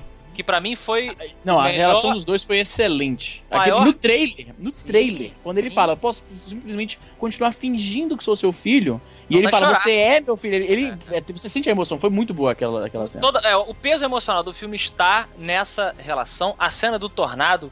Aí foi deu uma merda, cagou tudo. Ah, não, vai Não, foi emocionante, foi emocionante. A cena do Tudo. tornado me deu Cagou vontade tudo. de chorar, cara. Primeiro porque foi extremamente óbvio. A gente teve aquela briguinha estilo Spider-Man. Ah, não, você não sei o que, não sei o que. E o pai manda aquela lição de moral. E aí vem o acidente chegando no horizonte e você vê ele de longe, né? E a cena não fez sentido, maluco. Primeiro, chegou um tornado, né? Tá lá os carros parados, tudo bem, tornado. O pessoal corre, vamos se salvar e tal. Deixamos o cachorro na porra do, do carro, né? Hum. Ok, vou lá. O, o Clark fala, vou lá, porque obviamente sou o super-homem, não vou, não vai rolar nada, vai de boa. O pai dele, de tamanha preocupação de alguém descobrir que ele era o super-homem, basicamente diz: Não, eu prefiro morrer do que a galera saber que você consegue levantar um caminhão Ele com a não, mão. ele, ele não sabia que ele ia morrer, pra começar. Ele falou: Eu vou lá Cara, buscar o cachorro. Você Já sabia era você era- instintivo. Não, olha só. Já era instintivo do, do Jonathan Kent, pai do. Né, pai falso, né? Pai postiço. Pai adotivo. Não, pai, pai. É pai. é, né? Pai. Pai é quem cria, rapaz, pai é quem cria. Exatamente, muito bem colocado. Já era instintivo dele, tudo que, né, pudesse proteger. Não, não, não, eu vou, eu faço, eu não sei o que. Então, falamos corretamente. Não, vai lá, leva o cachorro, a galera que eu vou lá buscar o cachorro, beleza. Aí eu vi nego falando, é, mas o super-homem tinha que ter voado e salvo o pai mesmo assim. Meus amigos, você tem, vocês têm exemplos de pai, de filhos que crescem apanhando do pai e aí quando alcançam os seus 20 anos já estão marombados, enormes, quase o dobro do pai careca, barrigudo, fudido, e o pai levanta uma voz pro garoto e o garoto se encolhe. Entendeu? Aquilo ali era uma relação tão complexa que o garoto ele foi reprimido a vida toda, que na hora que o pai, cara, é um gesto, aí a sutileza. Quando ele levanta a mão pro Clark, o Clark vai que vai salvar ele, ele levanta a mão e fala: "Não, fica aí". Entendeu? Não se revela, cara. E ele, ele fez o super-homem ficar impotente, cara. É o poder do pai. E foi uma cena muito, muito poderosa, cara. Entendeu? Ele, ele reduziu o filho dele a uma criança obedecendo o pai, porque ele acreditava muito naquela parada. E ali Não só formou mais um. confiando no julgamento do pai. Exato. E aí formou mais uma estaca da personalidade do super-homem, que depois o, o pai dele, né, genético, vai quebrar, vai falar, olha, na verdade você pode salvar todos eles, tudo bem. Então, respeito sua opinião, Izzy, mas eu discordo profundamente. Agora, Olha só, é só uma coisa. eu, falei pouco eu não sei. parte Eu, olha, eu achei, como eu falei, eu achei que a cena é ilógica, é extremamente óbvia. Você sabe que o cara. Naquela cena, aquela cena começou, você sabe que o cara vai morrer ali. E isso não é um bom, não é um bom sinal pra um filme. Até quando a cena é chocante. começou quando ele tava na frente do túmulo do pai dele. Eu te falar que nem É um até sem aquilo, mesmo sem aquilo, tava óbvio.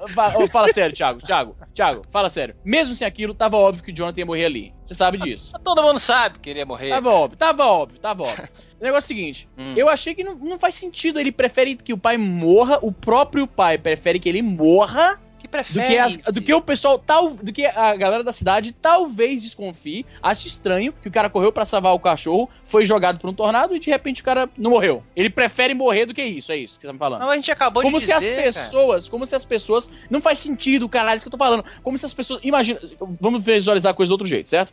O, o pai do o pai do Clark vai atrás do cachorro, né? O cara fala: "Não, fica aí, eu vou lá". Ele pega o cachorro. Acontece o, o furacão passa e o tornado passa, joga o carro no caralho. Todo mundo pensando, nossa, aquele rapaz morreu, que pena. Os pais dele, obviamente, sabem que ele não morreu. Ou ele vai pra casa de novo à noite, de repente, um dia depois, na rua, reconhece, você não foi o cara que o tornado pegou? Ah, pois é, mas eu só machuquei aqui o braço, não deu de nada. Pronto, só isso. Mas eu já Essa- tinha um essa- histórico. essa- Não, olha essa só. não. Já, Já tinha tinha um história. histórico, cara. O Clark tinha um histórico de fazer coisas que chamavam a atenção da cidade. Salvou o pessoal da escola lá, do ônibus escolar. E outra coisa, Izzy, ele pra correr da onde ele tava até o pai dele, ele ia ter que correr pra caralho. Velocidade da luz. E aí, nego ia ver ele fazendo essa porra Ele toda. não, eu falo, ele não deveria ter deixado o pai dele ir pra começo de conversa. E outra coisa. Mas foi uma essa decisão história- de split second, cara. Foi uma Essa decisão história de rápida. histórico. é, pois é, o cara é só o super-homem. Que Ele não pode fazer isso. Ele Olha ainda só, não era o super-homem, o pai Esse- dele mudou isso. ele pai não sabia nem 20 voar ainda. Ele não sabia nem voar, ele aprendeu de- bem depois a voar. cara. esse papo de. Eu tô falando de voar. Esse papo de histórico dele pra começo de conversa foi uma forçada de barra incrível. O que aconteceu foi o seguinte: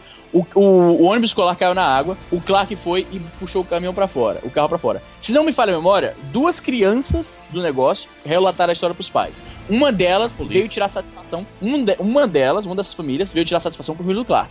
Pri- Pra começo de conversa, a criançada. O, o pai não teria acreditado nessa história, pra começo de conversa, tá certo? Ah, como não? Meu Mesmo-. Na escola, Mesmo- na, além da na escola, todo mundo falando, olha, esse menino aí, ó. É, ele, ele. Você viu? Ele empurrou o caminhão para o negócio pra fora. A mãe do, do moleque que tinha visto a coisa já tava desconfiando que se tratava de algum milagre divino. Sim. Só o que custava falar, pois é, foi mesmo, acho que Deus veio e deu a força. Claro, que bom, maravilha, aleluia, glória a Deus. você faz Acabou. isso no meio do Kansas, Acabou. tá? Começa uma peregrinação na casa dele. É, Izzy, você tá pensando como você, de novo, Izzy, você mais uma vez está se colocando Isso. como se você fosse a mãe do cara, entendeu? Você tem Mesmo que que, raciocinar cara, como aquelas pessoas, cara. Mesmo que saísse no jornal, ia ser a mesma reação dos caras que falam: olha, tô vendo aqui uma imagem de Jesus na minha, na minha torrada. Tá entendendo? maluco, E cara. isso é Não absurdo. chove gente indo na casa, não. Alguém segura o aí, A maioria, a maioria esmagadora das pessoas acha, É. não dá, dá crédito nenhum pra esse tipo de história e acha que isso é uma loucura completa. Você tá maluco, cara? Quantidade Outra de coisa. pessoas que, que fazem peregrinação ao lugar que o nego fala: olha, Jesus Cristo. Exatamente. Isso, Izzy- Tá Izzy super também- estimando- Você tá Jesus super Cristo, estimando Jesus assou aqui nesse lugar, vamos lá pegar a beleca de Jesus. Era preferível o cara morrer, deixar o filho órfão e a mulher viúva, do que talvez alguém conectar os pontos de que essa criança, 30 anos atrás, Ô, Izzy, Izzy, pelo amor de Deus, Izzy, isso serviu pra ensinar o Clark. Claro. Tanto que ele protegeu muito, ele sempre soube proteger muito mais a, a identidade dele depois disso, cara. eu sei o que, é que eles queriam atingir com aquilo. Porque ele Eu sei- sabe que se ele não proteger, o Jorel falou isso, se ele não souber proteger a identidade dele, as pessoas podem sair do amor, da idolatria para a raiva, para a caça, para o ódio. Então, meu, Eu vou concordar parcialmente Completamente. Com o Easy Nobre. Completamente. Mas Nossa, só cara. num sentido de uma coisa. Para mim teria sido muito mais importante se a morte do Jonathan Kent tivesse seguido o que aconteceu em All Star Superman ou então no, no filme Isso clássico. faz mais sentido. Pronto, isso faz mais sentido. Por quê? Por mais que o Superman seja poderoso, por mais que ele tenha poderes, por mais que ele se esforce, ele não pode acabar com todo o sofrimento humano. Isso é ótimo. Exatamente. Isso, é ótimo, mas vai fazer igual? Isso seria muito melhor do que o cara meter a mão no fogo. Não, Clark, não faça isso porque vão saber que você é um ET alienígena super poderoso, praticamente uma divindade. Deixa eu ir lá morrer e deixar a mãe viúva. Que lá vamos, morrer. vamos fazer ele assim, é não melhor, é sabia- melhor assim. Ele não sabia que. Ô, rapaz, você vai correr pra cima de um, de um tornado quando tem um, um cara super poderoso, super forte, invulnerável do seu lado? Você isso não- é um suicídio, Ah, porra. não tá e outra pensando- coisa, Clark, e outra coisa, você teria não tá Clark, olha só. Como personagem. Ele sabe, Mesmo- quando ele levantou a mão, quando ele levantou a mão pro Clark e falou, não vem, Hum. é melhor eu morrer do que alguém achar estranho que você correu muito rápido. Você não entendeu que foi uma coisa rápida, Isa. Eu te falei o embasamento, o poder em cima do filho que ele tinha. Exatamente. Se, se isso não convence, Izzy, é porque não, não, não, não pegou. Não pegou. Sigamos. Só uma pergunta aí. Se ao invés do cachorro tivesse sido uma criança, Priminho lá do Clark Kent. Isso, Juninho. Juninho, Ele ia morrer os dois junto, e aí? Não, não. Ele liberou a criança, o menino foi correndo lá pra família. E o Jonathan ficou lá preso e não conseguiu escapar. Caralho, Pra mas como é- explica, explica como é que ele libera uma criança, a criança sai correndo e ele fica preso. não sei se Como é tu notou, mas ele quebrou o pé ali, ele não conseguiu correr. É. Ele que... O Jonathan quebrou o pé ali Exatamente. Ele tava com Ele o pé não quebrado, correr. hein? Walk Dead.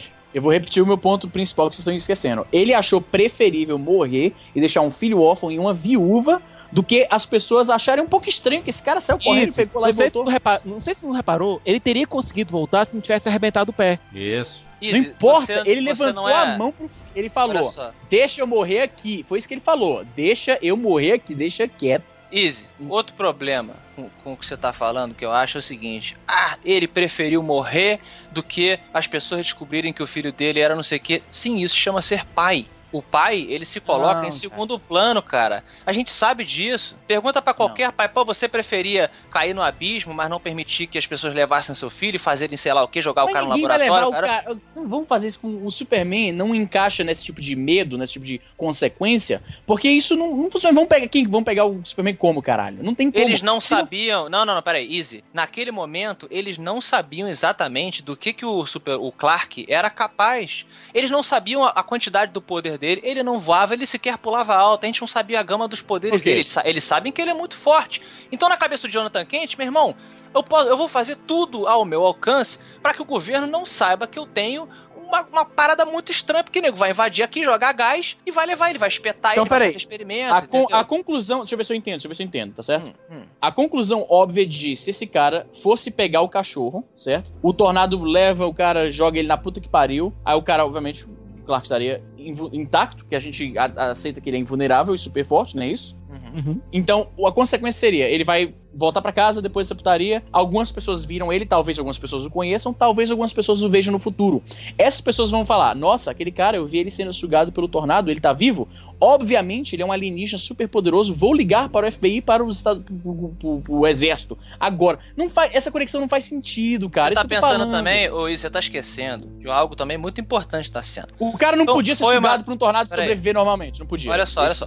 Você está condenando uma decisão de um segundo, cara. Quantas decisões erradas a gente já tomou na vida? Um segundo, A gente tá Um massacrando. segundo, Luiz, um segundo. Um, Um segundo, segundo. o Zack Nossa. Snyder, câmera lenta. Ele parou, pegou, vou lá buscar. Não, não, fica aí, fica aí. O, o moleque obedeceu, é o pai dele que fez isso a vida Isso. toda com ele. Foi uma decisão errada, foi uma decisão claramente errada, mas foi uma decisão de split second, cara. Ah, a gente outra tá coisa, condenando, outra coisa, cara. Jonathan aí. não tinha a mínima intenção Vocês de primeiro, morrer ali. primeiro um def... Eu não aceito. Às vezes tu tweeta uma coisa aí de um segundo e depois se arrepende de ter tweetado aí, mano. É, e outra coisa, e Acontece. mais básico, o Jonathan não tinha a mínima intenção de morrer ali. O que aconteceu? O pé dele ficou preso lá, quebrou, Quebrou, quebrou ele não conseguiu voltar. Pronto, tá, tá Cara, explicado. você corre pra cima de um tornado, aceitando todas as consequências que isso pode significar. Quando tem um cara invulnerável do seu lado. Mas ele, isso ele não é basicamente vulnerável pra sim. ele. O, o, o Easy, quantas mães, quantas mães, você pode ganhar o dinheiro que você ganhar. Todos nós aqui já devemos ter passado por isso, tá? Você ganha a grana que você ganha, você mora sozinho, você tem seu carro, você paga seu IPTU, caralho. Ô, meu filho, você tá bem? Olha, deixa eu dar uma olhada aí pra ver se você tá legal. Ó, não faz isso. A mãe sempre trata você como uma criança, cara. O pai, é o que eu falei, o Jonathan Kent, ele olhava pro filho dele como uma coisa que ele tinha que proteger. Ele, você tá se colocando, você tá tendo dificuldade de se colocar no papel de pai. Ele não olhava Tá pro filho certo, dele tá como certo. se fosse o Eu- tudo super-homem. que- Tá certo. então. Quando você for pais, você vai saber. Como nós somos pais. Se eu tiver, se, se eu for pai de um, um moleque super poderoso, eu não vou correr pra cima de tornado, não. Meu irmão, não questione, não questione decisão dada e, e tomada por um Robin Hood ou um guarda-costas. Não, É, aí, aí é foda discutir também, Cara, eu vou te né? falar o seguinte: dois Robin Hoods, na verdade, né? Dois Robin Hoods. É. A minha cena favorita do Homem de Aço, quando depois da porradaria desenfreada, o super-homem se levanta e começa a andar e os soldados falam: "Calma, esse homem não é nosso inimigo". Uh, O cara tá usando as cores da bandeira norte-americana. eu né? me arrepiei, meu irmão. A música do Hans Zimmer ali, o caralho, esse é o herói, meu irmão. O herói da nação. O GG empolga- o GG empolgado pra caralho. GG gosta de tudo, né, aí. Cara, não só tô falando que Eu gosto o de eu tudo. adorei. Não foi bonita essa cena? Não foi legal? Caralho. Eu tava quase dormindo quando essa cena aconteceu, vou te falar a Mas tu verdade. também, isso é porque é, o Canadá Eu tá tô- foda, né, mano? toma um Red Bull, cara. Eu vou falar pra você que eu não. Eu realmente. Eu fiquei muito decepcionado com esse filme, cara. Não tenho, não sei o que te dizer. As decisões do, do elenco. Teve umas coisas tão sem sentido. Quando a, a Lois Lane vai pra nave lá, aí o Jorel fala assim: Não, peraí, que eu vou te. Como é que ele- ele fala que ele vai ensinar ela a fazer alguma coisa lá pra, que, precisa, que é preciso pra trama? Qual, vocês lembram dessa cena? Claro. Uhum. Ela tá na nave e o Jorel fala: Peraí, que eu vou ah, ensinar a desativar ou ativar alguma bobagem lá qualquer. É o Terraformer. Eu não entendi É, muito bem aquele isso, começo, não. Aquele. que isso o mesmo, Joré é isso aparecendo mesmo. toda hora aí. Inteligência É, artificial. é, uma, é tipo uma, é uma inteligência artificial, exatamente. Ela, ela aí fala pra ele: Não, eu vou aqui, eu vou lhe ensinar a desativar o Terraform. Aí ele corta pro Zod, eu acho. Aí volta e ela já. Pronto, fizemos. Tipo, tirando a poeira da mão. Agora- E agora? O que a gente vai fazer? Tipo, foi tão. tão Não, não, ali ele só fez ensinar. Ele não pode fazer nada, ele só fez mostrar pra ela o que, tinha, que ela tinha que fazer. Não, eu sei, mas eu achei que ficou assim, a gente precisa tanto fazer isso aqui, vamos, não vou nem mostrar, vou é só cortar. Ah, vou agora, a gente vai resolver esse problema aqui. Aí corta, É, volta, queria, pronto, então, que, resolvido. tu queria então que o filme ficasse 5 minutos com o Jorel explicando para a Luiz o que ela tinha que fazer? Não, eu acho que não era necessário ela estar lá pra fazer porra nenhuma, esse que é o ponto. Ela, ela colocaram ela lá artificialmente, agora a gente tem que, alguma coisa tem que ser feita e tem que ser esse cara, agora vamos explicar isso aí pra ela em dois segundos, como operar uma máquina alienígena que ontem ela não sabia que existia. Olha, já que a gente tá falando da nave, eu quero jogar a pergunta para Tiago Siqueira. Opa! Vamos lá, é, ao que eu não curti no filme. Hum. É, mais uma vez, né? Parece que a gente tá achando que o filme é fodão. Aqui a gente tá de um lado e o. Vince do outro, coitado. É. Porra. Mas é, eu também achei é, várias, várias coisas esquisitas. Por exemplo, achei o Russell Crowe, o Siqueira, é, muito presencial no filme todo. E eu achei que isso acabou tirando o valor da morte dele e de Krypton. Não, totalmente, foi, to- foi totalmente, totalmente. Então eu quero Não, saber. tanto é que pra, é, pra muito Ah. espectador, pra muito espectador ficou confuso, porque não ficou Você não imediatamente sabe claro nem que ele morreu, era. né? Não, ficou assim, peraí, como é isso aqui? Isso aqui é uma, uma espécie de encarnação dele, é um robô com a alma dele? O que que tá acontecendo? O valor da morte dele, da ausência dele? Não É um, existe. robô, é um robô com a alma, é foda. Não, ah, é, não, tá bom, então um ET alienígena super forte... Não, eu gostei, eu gostei do robô com a alma do.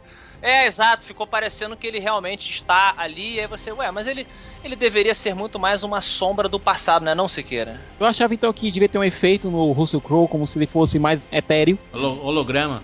É, isso. Negócio Aí que tá, é. Ficasse a mais evidente que não era um cara de verdade, porque ficou muito... Ele era quase tangível, cara. Não, então tu acha que se o espectador tivesse ido no banheiro e não tivesse ouvido a explicação dele dizendo, olha, eu não, não tô aqui, eu sou uma projeção Sim. de uma inteligência artificial. Vai, é verdade, É. vai ficar parecendo que ele está na Não, nave. Se eu tivesse dizendo- posto um filtrinho, né, o Siqueira bem Não, falou. É, um, um- um chiado, um, um- um chuvisco na TV, sabe é? Chuvisquinho ali, exatamente. Olha, aquilo ali me lembrou, é, eu acho- não sei se nenhum dos presentes aqui assistem, Stargate Atlantis. Alguém assistiu? Não, Não. cara. O único Stargate que eu realmente acompanhei foi o do Russell Crowe durante as duas horas Eu conheço Star Pronto. Trek. Então, é, então pronto. Pronto, Hum. ótimo. É, a nova geração, Jornada Uhum. das Estrelas. Certo, É, as- os, os personagens criados pelo Holo- Holodeck. certo. Que eles parecem reais, mas que eles é, às vezes têm algumas substâncias, mas são Mas, geralmente. ele, mas, ele- mas as isso não cabe tão bem porque as imagens do holodeck são tangíveis. O holograma Exato. da Leia ali, por exemplo. Eu Aí vou dar uma complica. O holograma da Leg é completamente diferente. Ó, humil- humildemente darei Tupac. a minha. Holograma do Tupac. É, humildemente daria a minha sugestão, tá? Como eu teria resolvido isso? Eu teria posto ele presente na forma daqueles, abre aspas, hologramas em forma de bolotinha que mostrou no começo do filme lá em Krypton. Aqueles holo- aliás, hologramas, entre aspas, feitos em metal líquido. Exato, como se fosse um metal líquido. Pronto, você bota o cara ali, aí você vê o rosto dele. E eu, realmente, é o Jorel, mas eu tô no passado, né? Eu tenho essa importância de ser algo muito grande que ficou no passado. Se eu tô ali, ah, Lois, vira a cabeça pra direita, deixa eu abrir a porta pra você. Ele Não. ficou realmente muito. É um Jorel Cavalheiro, né? Ele abre as portas, fecha. É, então, pelo jeito, ninguém curtiu tanto, né? Não, cara, é, se você for contratar um ator do tipo do Russell Crowe pra estar no seu filme, eu que acho, usar, que, né? aqui, eu acho que ali foi uma decisão de produtor. É, deve ter sido mesmo. Não foi uma direção de diretor, foi uma decisão de produtor. Olha, a gente tem o Russell Crowe, que é o host mais conhecido desse filme. É mesmo, né? Não, o Kevin Costner é conhecido também, porra. Ah, mas parece pouco tempo. Não teve... A, a, a menina, a menina, como é o nome da... Amy a Adams? A Ela Fisher, a Ela Fisher. Mas ela Amy Adams, puxa. porra. Não, vocês têm razão. as, sempre confundo essas duas, a Ela Fisher Elas são parecidas mesmo, elas são muito Mas parecidas. elas não puxam. Ninguém ali puxa tanto. Mas o grande o puxador de bilheteria ali seria realmente o Russell Crowe, que é o cara com as melhores bilheterias ali. E o Morpheus que conheceu o McDonald's ali? Gordaço. O Barry Black, Outro, outro bom exemplo de Fishburne. coisa que foi mal, mal argumentado. Sim, o, sim, O, o sim. pessoal lá do Planeta Diário tá de figurante total. Que grupinho é E a esse, gente- hein? Trapalhões. Não, não, cara, cara, o, o- aquela cena que o Lawrence Fishburne tá tentando salvar a Jenny ah, Olsen, né? Que é como se fosse é uma feminização não, ela do aparece Jimmy só como Jane. É, nos créditos ela tá só como Jane. Eu sei, é, ela- mas ela é Jenny Olsen, porra. Ela no, M- no MDB eu acho que ela tá como Jenny Olsen, hein? É, mas nos créditos mesmo ela tá como Jane só. Enfim, você sabe que é, a- é, é- é a feminização do, do Jimmy Olsen. Você sabe É. disso, porra. Você tá querendo argumentar pra você sabe, você sabe que é.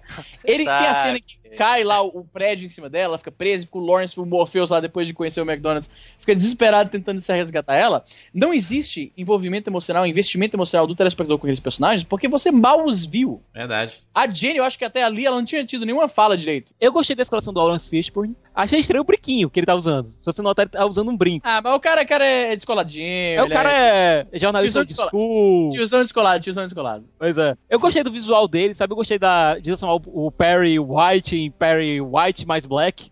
É, agora, agora Sique- Siqueira, eu gostei muito do Zod, do, do Michael Shannon, Michael Shannon é foda, cara. mas a Feiora tá fantástica, cara. Que mulher é essa, cara? Cara, Antastrauer. Eu não, é, eu Não, não ela alemão, arrebentou, não cara. consigo pronunciar isso direito. É uma, uma coadjuvante da coadjuvante do coadjuvante que, que quando aparece arrebenta tudo, cara. Ela Meio é a Trinity o versão atualizada da Ursa, cara. Que era. É. Que Eu não deve- curti ela não, hein? assombrado os Não sonhos curtiu, do porra, porradaria. dos anos 70. Velocidade Eu não- máxima. Eu não curti, assim, curti ela como ícone da, da porradeira tal, ameaça pro cara, legal, ela realmente ameaça. Agora eu gostaria de ter visto mais substância na personagem. Por teve que, que ela segue? Por que, que ela segue o Zod tão cegamente? Sabe? Me dá um pouquinho, Aí só que queria tá, um pouquinho. é, Afonso, ela é Hum. militar, certo? Foi estabelecido em Krypton que todos os kryptonianos nascem com um papel já predeterminado, Sim, sim. certo? O que é papel legal dela, filme. É, o papel dela é seguir o general dela, é seguir o comandante, o comandante-chefe dela. Entendi. É, certo? talvez isso seja o suficiente. É porque na hora, assim, eu não. E tem outra Achei coisa, tem uma cena bastante curta no filme que é o único momento onde ela expressa emoção, Uhum. que é quando ela olha e vê Krypton completamente destruída. Uhum. É o único momento que ela se permite sentir, ela desaba ali. Não, e, é- e É. ela destrói o super-homem, né? Como, como apanha esse super-homem, hein, gente? Jesus amado, cara. Que é Aí isso? que tá. É, Você outro, tem um cara.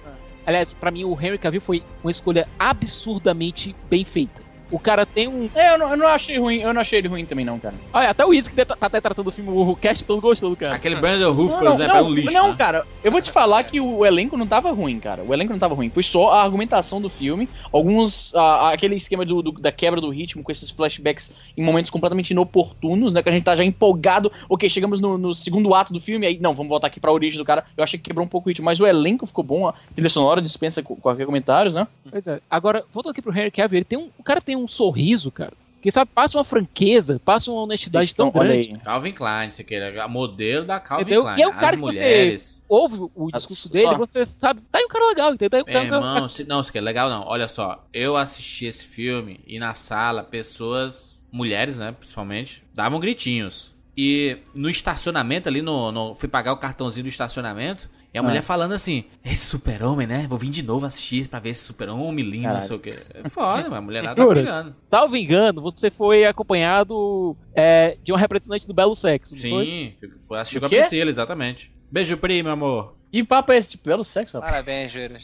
Juras, qual foi a, a reação da vossa companhia? Não, todas as mulheres piraram, sequer. Não é, não, é, não é exclusivo dela, não. Todas piraram. Todas as mulheres estão pirando nesse super-homem. Agora, eu. Uma pergunta aí, por lembrei. Por falou disso, lembrei. Ele tava dentro da caverna de barba, colocou o- a roupa, saiu sem barba. Siqueira, me explica, pelo amor de Deus. Juras, a Warner fez campanha publicitária em cima disso. Com a Gillette, pode crer, sobre como é que ele se barbeia. É Pera, mas, mas ele, mas ele tava no. Ele tava no gelo ali, cara. Tava no, na, na, na nave do Alien, do A Prometheus nave, ali. a nave pode ter feito pra ele, a barba. Entendi. Verdade? É, não precisa essa porra, né? Não precisa Vem cá. justificar, não. Deixa eu botar uma situação pra vocês também que eu não curti Cabelinho. tanto, sim. Mas é um detalhe, tá? É coisa de realmente gente perfeccionista cabeludo, pode ter. Né? que somos todos. É, Mas vocês estão esquisitos com essa, com essa devoção É, pelo mas não é Henry devoção não, mas isso são questionamentos. olha só, tá olha certo. só. Eu gostaria de Falando ter do peito cabeludo do cara aí. Eu gostaria de ter visto o Super-Homem mais. é, com mais sinais de que ele apanhou, sabe? Mas Mas o cara é invulnerável, porra. Como é que, Não, aí que qual tá, ele não, não, ele não é invulnerável, tanto que. Só a roupa quebra- rasgando. Não, não, ele quebra o pescoço do Zod. A gente sabe que eles são, sim, vu- Mas o vulneráveis. Zod não é o super-homem. Assim, acima de certo ponto. Ele toma porrada sim, ele se fode, papapá. Então eu gostaria de ter visto uns risquinhos, entendeu? Umas porradarias. Porque se ele tá lutando de igual pra igual, ele- pelo o olhar dele demonstra que ele tá ficando cansado, que ele Uma tá roncha, fudido. uma coisa tipo no, no estilo de A Morte do Superman. Isso, exatamente. Entendeu? E outra coisa também que eu não achei legal, a, a roupa dele, tudo bem, a roupa dele é de plástico kryptoniano lá, um pano, que se for. Daí você pode. Na verdade, cota de malha.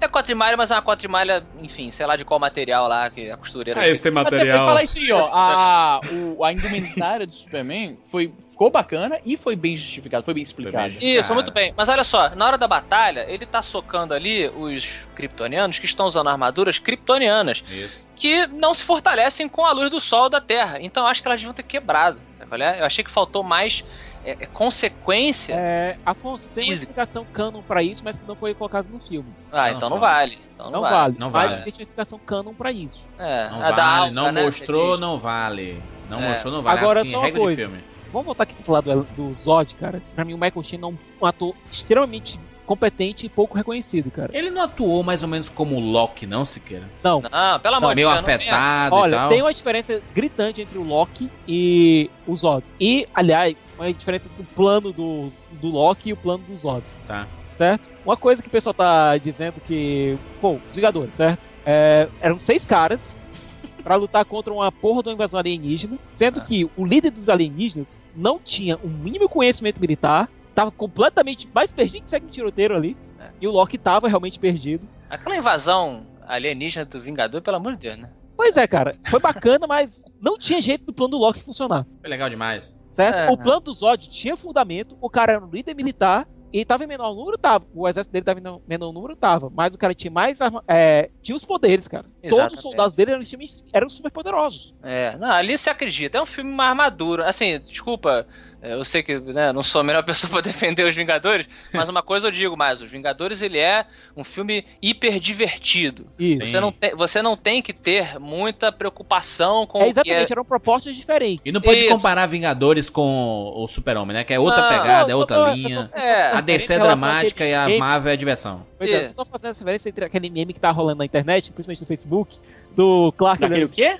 MM. Aquele o quê? MM. MM. Meme, mano, meme, meme, Meme, meme, fala meme. O, o, certo, a pronúncia em inglês, né? Que foi a origem da palavra, é meme, mas. Não. Meme, Fala, é. fala meme, meme, fala meme. no Canadá e há três Ó, não me, venha falar da língua mãe. A língua da.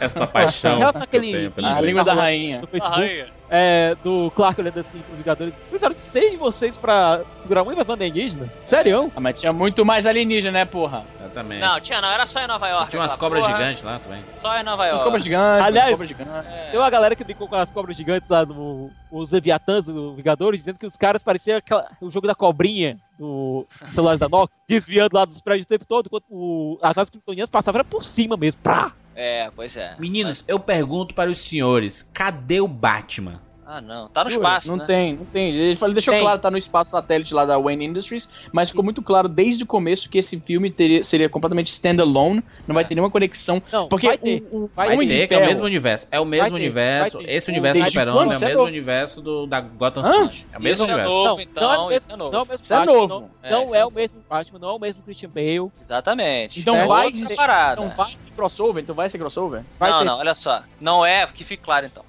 Se tiver o Batman, que provavelmente vai ter, porque nego quer Jim Jim, né? Não vai ser o Batman do Nolan. É, seria outro Batman. Por entendeu? quê? Isso aí é um Por quê? outro universo. Porque já fecharam a história do Batman do, do, do Nolan, é por isso. Pode se passar antes, não no meio, não, da coisa Não, não, não, Oito não anos faria depois. sentido. Não faria sentido. Oito anos depois, o Batman com 50 anos. Não faz, olha só. O é Robin lá, cara, o Robin lá sumindo. Não, ninguém aceitaria um Batman que não fosse o Bruce Wayne, cara. Aceitaram, aceitaram o, o, o Super-Homem matando, por que, que não vão aceitar aí o Batman? Aí é demais, cara. Batman Não, Olha, eu, eu, eu digo logo, hein? Eu reclamei tanto do Thor com, com o Capitão América. Olha aí. Que eu não curto. Eu vou dizer, esse filme do É, Super- pois é. Esse filme do Homem de Aço, olha só. o que Batman não se- morrido em 5 Que não seja o, homem, o, o Nolan, ok. Ah, vamos botar a Liga da Justiça, vamos botar o Batman com o Super-Homem. Você, me desculpem, mas é muita coisa de É criança desproporcional o negócio. querer ver o Batman com esse cara, cara. Esse Christian Esse Bale levar, é um levar o luxo. peteleco da, da feiora ali já era. Ah, por fa- olha, por favor, por favor, né, não, não, não me defendam com esse argumento de que não, mas ele vai usar a tecnologia. Tecnologia. Não, não, gente. Super Saiyajin. É, O sabe? Batman poderia funcionar como o Coronel Hard funcionou aqui nesse filme. Isso, pronto. Alguma coisa assim, agora não, não me coloca. Aliás, DC. Aliás, DC, sério. Vou voltar aqui pra. A gente falou aqui do Batman, vou falar das opiniões perdidas. Por favor, né? Custava ter colocado o nome do cara de Steve Trevor e de- deixado o cara sobreviver no final? Quem? É, Isso aí é só pra realmente quem é muito. Não, não. O Steve Trevor agora, ele é a- o elo de ligação da Liga da Justiça com o governo americano. Ah, Faria todo sentido esse personagem ter sido o Steve Trevor, cara. ah, Tem entendi. personagem, Siqueira, pelo amor de Deus, mano. Mas isso aí faz diferença pra, tipo, 0.1% das pessoas Não, que vendo o aí eu tô falando, eu tô é. falando aqui do universo. É isso o problema que tem com o filme, porra? Não, pera aí. Não, só tô. Isso, Entendi. Disso até no teu vídeo, cara, que o filme não foi o pontapé pro, pro universo DC. É porque depois do. Olha só, depois do, do Homem de Ferro, né? Em 2000, 2000, 2008, criou-se aquela expectativa de que todo filme de super-herói agora tem que ter várias mil referências e conexões pra um possível crossover, né? É, Só que a, a DC falou: não, não vamos. É isso, na minha visão, isso, por exemplo, prejudicou muito o Homem de Ferro 2. Você ter Queria que exagerar. ficar, enfim, O próprio diretor reclamou disso, né? De que fi- todo ficava respirando no pescoço dele. Ó, coloca aqui uma referência, hein? Mete ali o Nick Fury, hein? Vai não sei o que. Porra, faz o filme como filme, cara. Aí, E esse Homem de Aço funciona como filme. Eu, eu sei, e funciona isso, mas Afonso, me diz uma coisa. Hum. Não teria feito diferença pro andamento do filme se tivesse alterado o nome do personagem de Coronel Hard para Coronel Steve Trevor. Teria, Ah, ok, eu tô contigo, beleza. Aí certo? é- Seria uma referência bacana. Sim, aí é legal. a estabelecer no futuro a Mulher Maravilha. A Mulher Maravilha não funciona no cinema. E o Flash? De Flash certa funciona. forma. Flash funciona. Flash, inclusive, é, se você souber aproveitar o conceito da velocidade dele, você pode fazer coisas nunca antes vistas no cinema. Vai precisar de um diretor visualmente foda, viu? É, coisas assim que seriam, em termos de narrativa, sabe? O Flash pode fazer coisas que a gente, que a gente não pode nem imaginar direito. Eu vou te falar que até nos quadrinhos eles não exploram isso de uma forma assim super criativa. Eu lembro recentemente eu li a Birthright, como é que saiu no Brasil? ô? Isso. Thiago, você que manja. Legado das Estrelas. Que é esse filme chupado, né? Que o filme chupou muito Como é que é? Birthright. Nossa, Birth, você pega Birthright, All Star Superman, as falas, algumas referências, foi tudo dali. Mas a. tem uma cena em que estão derrubando um- uma bebida perto do Clark, né? E aí ele se move em alta velocidade pra pegar o copo e, e a bebida não, não cair no chão, né? E a forma como eles falam, mostram o diálogo da mulher, tipo, desacelerando, pra ilustrar que ele fez aquilo quase na velocidade normal pra ele, mas que é tão rápido que, é, relativamente, é como se a pessoa, tudo ao redor dele estivesse bem lento e ele tá fazendo isso bastante rápido. E eu achei uma interpretação bacana, que seria legal ver isso no filme, que infelizmente não, não teve oportunidade ainda. Pronto. É, o filme deixou alguns ganchos que podem ser explorados para as continuações, que vão ter. O filme já bateu os 600 milhões, vai Isso. ter continuação. 800, se você tá ouvindo 10 anos depois. Não, não, não vai chegar, no 600, não, vai chegar no máximo 650, 700. E olha aí, Audacity, hein? Aud- Audacity. Aud- Audacity. Audacity. certo? que, vai, que o filme deixou de gancho, certo? Primeiro, É. o, mais, o mais óbvio. Na nave que funcionou com Fortaleza da Solidão no filme, existia um pod aberto. Ah. Naqueles, é, naqueles pods que- onde o pessoal ficava congelado lá, Pode é, diamante. e- é, ficava lá congelado enquanto a nave fazia a sua viagem. Tinham alguns pods que tinham esqueletos dentro, certo? Vários fechados, mas um estava aberto, um estava vazio. Alguém saiu daquela nave. Quem é, Siqueira? Uhum. Fale logo aí. É, foi feito um HQ expandindo um pouco o universo e mostrou que a Cara Zor-El, que era uma é, que nesse universo seria uma antepassada do Clark, estava tava comandando aquela nave. Ela tinha sido a primeira capitã da, daquela nave e ela se congelou e depois saiu. Vai ser a Supergirl, ela. Ela seria Supergirl. Olha aí, garoto. É, é um uma gancho boa que pode explicação. ser- é- É, legal, É legal. um gancho que pode ser explorado no segundo filme. Outro, e esse é bastante óbvio, Lex Luthor. Sim, É, sim. apareceram vários. É, apareceu o prédio do LexCorp e várias referências ao LexCorp durante o filme. E o Lex Luthor vai ter, no segundo filme, muita bala pra gastar no Superman, é, destruir, é, difamando ele junto à opinião pública. Porque a cidade ficou completamente destruída. Destruída. Caraca, apareceu o Michael Bay fazendo a destruição ali, cara. Sim. O Lex Luthor vai ter todas as oportunidades. Aliás, muita gente tá reclamando do filme. O discurso que o Lex vai usar vai ser esse. Exato. Ele o destruiu Superman a cidade. É demoliu a cidade. Isso. E a ascensão do Lex pode ser explicada no segundo filme justamente porque o Lex foi quem reergueu a cidade. Uhum. Entendeu? Então ele ele vai estar numa posição de benfeitor. Outra coisa, a armadura do Zod. Uhum. Vocês viram que eh, quando o Zod começou a ter os planos plenos, ele largou a armadura dele no prédio. Isso. Uhum. Se o Lex não pegou aquela armadura e fez aquela armadura para uma armadura para ele, Caralho, pode crer. Pois é. entendeu? pois Aquela é. armadura da mangueira que ele usa nos quadrinhos pode ter vindo daí. Já serve, né? Legal. Porra, tem isso, é um encaixe perfeito. E até pra justificar, né, o, o Lex servir como um vilão mesmo como o Superman, só com a armadura daquela eles já deram o mote, né? Mas eles nunca falaram que aquela armadura tem tem tem Não, a- mas capacidade mostrando, de mostrando que caiu uma porra de uma nave kryptoniana cheia de armamento. É, né? Na verdade, não precisava, né? O Lex Luthor, na minha opinião, claro, o pessoal- pode discordar. Ele é um, um vilão que combate o super-homem de igual para igual, exatamente inteligência. pela inteligência. Tem uma revista muito boa também, me falha o nome, foi. É, é do mesmo do Libermerro, que fez é, Coringa, a versão Lex do Luthor, o Homem de Aço. É, o Homem de Aço. Que é o Lex Luthor criando um inimigo para o Homem de Aço e a coisa Caralho, do esse, esse quadrinho é muito excelente. Essa, essa que o Superman, sempre que ele aparece, ele tá com o olho vermelho pra Isso, simbolizar que ele é. Puta, esse quadrinho é excelente, cara. Esse quadrinho, quadrinho- ele, esse quadrinho ele coloca você no ponto de vista do Lex Luthor pra você entender que ele é um cara que tem medo, que ele é um cara bom, ele é um cara bondoso, ele Do ponto de acredita. vista dele. É, e aí ele vê o Super-Homem como uma como ameaça. vilão. Não, eu, em potencial, o Superman apa- cara. Não, o Superman aparece nesse quadrinho sempre como vilão, com uma cara esquisita, sombrio, olho vermelho. Inclusive, legal. ele, é, ele tem medo de que o Superman um dia. Ele tem, tem certos quadrinhos que mostram o Lex mais com inveja do Superman. E tem os quadrinhos que mostram ele mais como. eh, vendo o Superman como. um-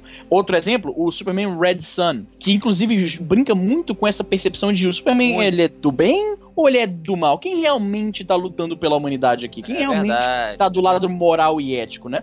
E é esse pensamento de que. E no filme seria legal a gente ver isso. Só que no filme não, não rola, cara. O- A audiência de filme tem que ver o Superman como do bem, o Lex como do mal. Eu acho que a gente nunca vai ver isso num filme. Não necessariamente. Você pode fazer um vilão um pouco mais amadurecido, jogando um pouco de, mais de nuance nesse vilão. Até agora a gente não viu isso no Lex Luthor no cinema. A gente viu Não, isso em nunca, Smallville. nunca. Pois é, a gente viu isso em Smallville. O, o Lex, o, o Lex Luthor do, do cinema, especialmente o último lá com, com o Kevin Spacey, excelente Kevin Spacey, foi des- desperdiçado completamente naquela porra daquele filme. É o Virou vilão cebolinha, né? É o vilão Cebolinha naquele Não, pode crer, vilão cebolinha. Pois é, o único Lex Luthor em carne e osso que trouxe essa, é, esse tom de cinza pro personagem Smallville. foi o do, de Smallville com o Michael Rosenbaum. Muito bem. Ah, não me venham citar Smallville Por favor. o- no Rapadura As de aventuras de, de Pequenópolis. Como é? Puta que pariu. Superboy. Como é o nome? Superboy de Pequenópolis? É o. Pô, vocês esqueceram o, o Superman daquele. Como é o nome do cara? Dean Kane, esqueci o nome dele.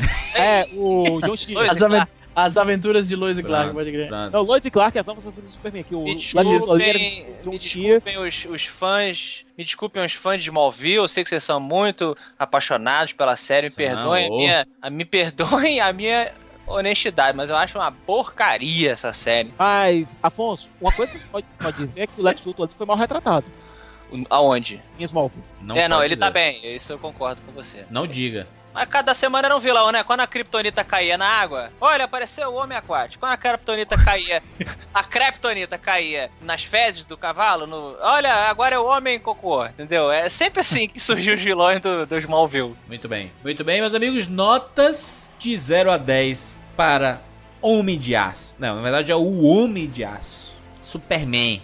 Vamos começar primeiro pelo lado negro da força.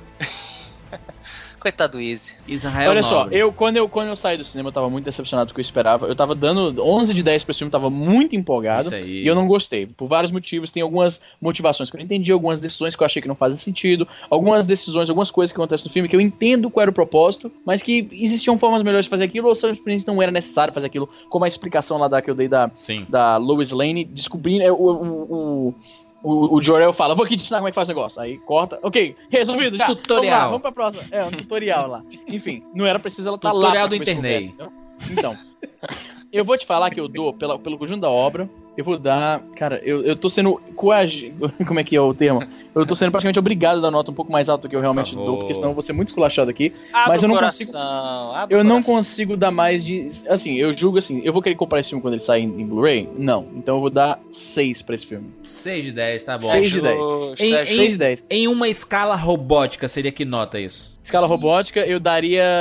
Não vai ser uma, uma correlação completa, assim, direta, certo? Não vai ser uma regra de 3. Tá certo. Porque eu acho que a escala robótica eu avalio de uma forma diferente da escala do Rapadura Cast. Tá. Na escala robótica, eu daria, eu acho que 1.8 robôs gigantes. Tá certo. Caraca, muito bizarro. Caramba. E na, e na, e na, esca- na escala de vidas do 99 Na escala de vidas, eu daria 30 vidas. 30 vidas, cara. 30 de 30 99. Jesus amado. Mas é legal ver que cada podcast tem um, né? Isso, é que, é que nem Fahrenheit pra Celsius. Tem, uma, tem que fazer um cálculo Então, complicado. É, então o- diferente. o, o lado rapaduriano tá, tá mais benevolente, né? Tá de 6 de 10, mas Exatamente, o lado É.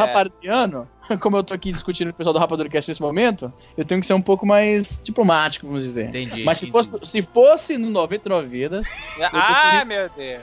Ai. eu desci o pau, falei mesmo. Muito bem, muito bem. Eu vou dar logo a minha nota para O Homem de Aço. Eu gostei muito do filme. ele me mostrou um lado mais emocional do personagem e era o que eu esperava tendo o Christopher Nolan ali do lado, que ele bateu muito o lado emocional do Batman, né?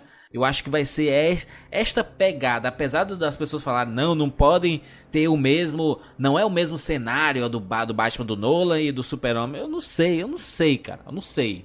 A gente tem que esperar um pouco como é que a Warner vai trabalhar isso. Acho que a Warner perdeu a oportunidade de já fazer no Super-Homem uma cena pós-créditos ligando os universos. Perdeu a oportunidade porque o Super-Homem, por mais que algumas pessoas não estejam gostando, tá fazendo bastante sucesso comercial e tem muita gente gostando. Então poderia ser o Homem de Ferro, Homem de Ferro 1 da DC Warner, sabe? E eles perderam essa oportunidade. Apesar de colocar essa rapidamente, né, esse, esse Wayne, a- a- as empresas do Wayne lá, né, do, do Bruce Wayne. Então a minha nota fica nota 8 de 10. Gostei muito e recomendo para todos. Afonsinho, sua nota, por favor. Vamos lá, vamos lá. Então, eu tenho um, problema pessoal com notas, né? Apesar de ser a convenção geral, eu, eu não gosto muito da nota, não, cara. Eu acho que Uhum. nota resumir, vocês sabem disso, né? Sim. Resumir uma experiência Verdade. emocional, cultural em um número é muito injusto. Mas a vida é assim, né, Afonso? No colégio a gente só passa e tira É. uma nota. Pois é, mas será que não era a hora da gente quebrar? não sei, fica aí. Fica a dica. Fica, aí- fica, é, fica a dica, quem sabe. É, eu, eu achei um filme. Então não dê a nota, dê só se, se, você, se você gostou muito. Ok, ok. É, É, nota é uma coisa muito quantificada, né? É difícil a gente justificar cada décimo, cada. Eu sou macho, eu valor. dou a nota, meu irmão. Fala logo. Não, eu Não, mas é- mas tem um, tem um problema inerente nesse negócio de quantificar tão exatamente que você ter gostado ou não, porque gostar é subjetivo. Sim? Sim, não, e assim, eu, eu não descarto o valor, já que estamos falando de nota, o valor da diversão da nota. Nós, como super fãs, nós gostamos daquele mimizinho, né? De ficar, "Ah, você deu 3.5, não, merece mais, tem 7, 10, isso aqui. Então tem o fator de. Não, no, no 99 vidas a gente dá nota na nota dos outros, sabe, né? Exatamente. Isso, então. O Easy Acaba deu sendo- 6 de 10, então eu dou 2 de 10 pra nota do Easy, entendeu? É, tem isso também. É muito metalinguístico. É, não, tem, tem um valor é, divertido, sim. Eu acho também que a nota, ela acaba trazendo um problema de que as pessoas acham que elas então devem comparar as suas notas Isso. de um filme para outro. Então, por exemplo, se eu dou é, nota 10 para o filme Robocop, aqui no Rapadura, e aí eu dou nota 9 para Forrest Gump, Hum. e aí eu digo assim, Forrest Gump é o meu filme favorito de todos os tempos. Ah, você é incoerente? Como é que você pode dar 9,5 e pa- para o seu melhor filme e Robocop ganhou 10? Porque cada filme, ao menos na concepção do... Propostas e premissas. Exatamente. Cada filme se, se classifica dentro da sua proposta e da sua premissa, entendeu? Então tem gente perguntando, ah, co- comparado com Vingadores, o que, que é o Homem de Aço? Sei lá, cara, é outra parada, entendeu? É outra, é outra ideia. Então eu julgo esse filme do Homem de Aço por ele mesmo. Ele realmente tem a proposta de um filme de ficção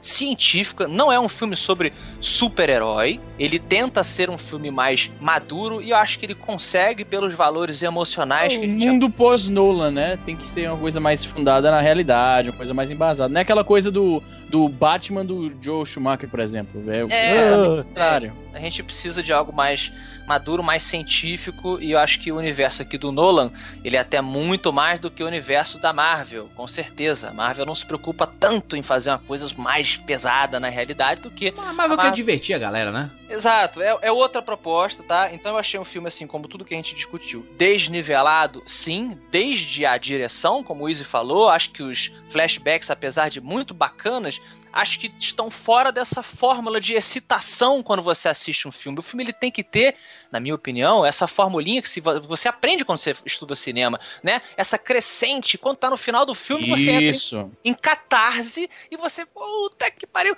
Nesse filme você não sai nesse momento. Ele é realmente um filme que funciona em ondas e tal, mas apesar de todos os defeitos que a gente passou aqui, que não preciso repeti-los, achei que o saldo final foi positivo. É, e eu é, espero Recomenda? muito. Recomendo, recomendo que você veja no cinema em 2D. Não acho que o 3D é necessário para esse filme, mas acho que é uma experiência que merece ser vista, merece muito ser assistida no cinema, sim. Se você tá ouvindo esse programa bem depois que ele passou no cinema e não viu, perdeu. veja em Blu-ray, veja em Blu-ray na sua casa, exatamente. Boa. Vê quando passar no SBT. ai, ai, ai. Se queria sua nota para o Homem de Aço. É, eu já expus minha crítica no Cima com Rapadura. Isso. Leiam, tá aí o link, certo? Minha nota é 8, mas. É, são as considerações rápidas. É um 8 com cara de 7. Não, um 8 com cara de 8 mesmo, sabe?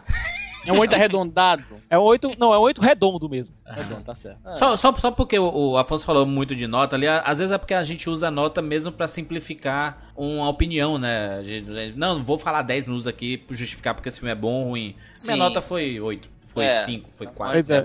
No meu caso, eu consegui ver o DNA de várias versões do Superman que eu já acompanhei durante a minha vida. Hum. Tem uma partezinha do Superman do, do, do Donner, tem umas partes do Superman do Mark Wade, uma parte do Superman do, O que, que tu viu do do Donner ali, Morrison, rapaz? uma parte do Superman Cabelo. é, do John Byrne. E foi tudo condensado em uma visão única, certo? Esse Superman é a união de todos, de tudo que a franquia apresentou até o momento. Mas tu viu coisa do Donner ali? Eu achei que foi uma, uma diferença grande do, do, do, Donner, do, do filme. Coisa. o Donner era um assim, pouco mais fantasioso, um pouco Isso. mais ca- paladino, cavaleiro. Eu não vi nada do Donner ali, cara. Eu vi um tracinho ali, mas existe. Nisso, como fã, eu fiquei muito feliz de poder reconhecer o personagem que, a, a qual eu acompanhei desde que eu nasci na tela. E também fiquei muito feliz de ver algo novo ali.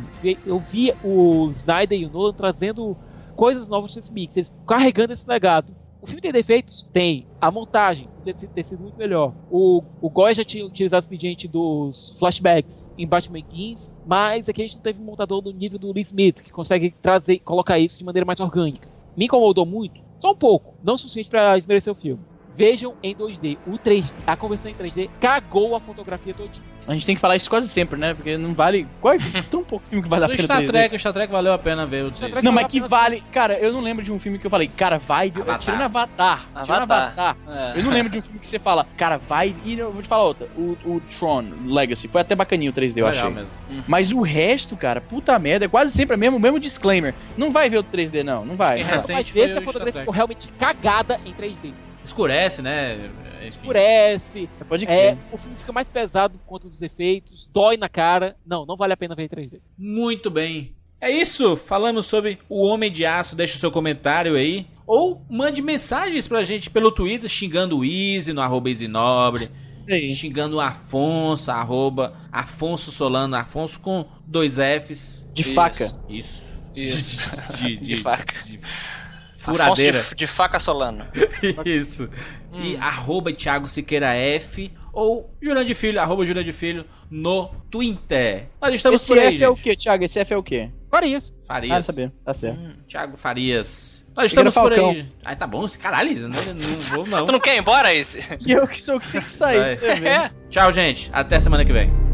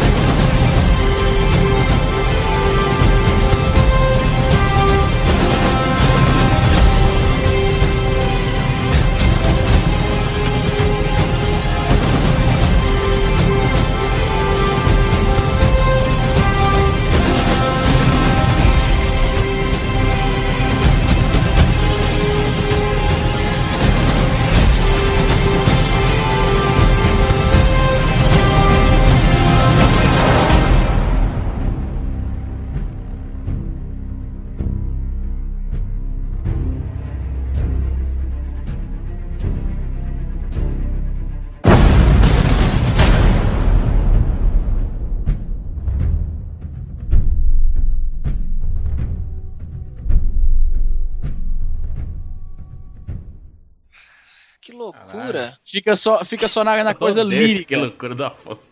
Esse- ele- Nunca é sério esse que loucura. Porra. Caramba, vai falar o quê? Que É loucura. asqueroso, asqueroso. Ca- O Caetano Veloso, que loucura. Caetano Veloso. Não, não. Muita- loucura, cara. Não, aí que você falou é tudo burrice. não, eu não consigo entender exatamente. Você é meio burro, né? Um clássico da internet já. Ai.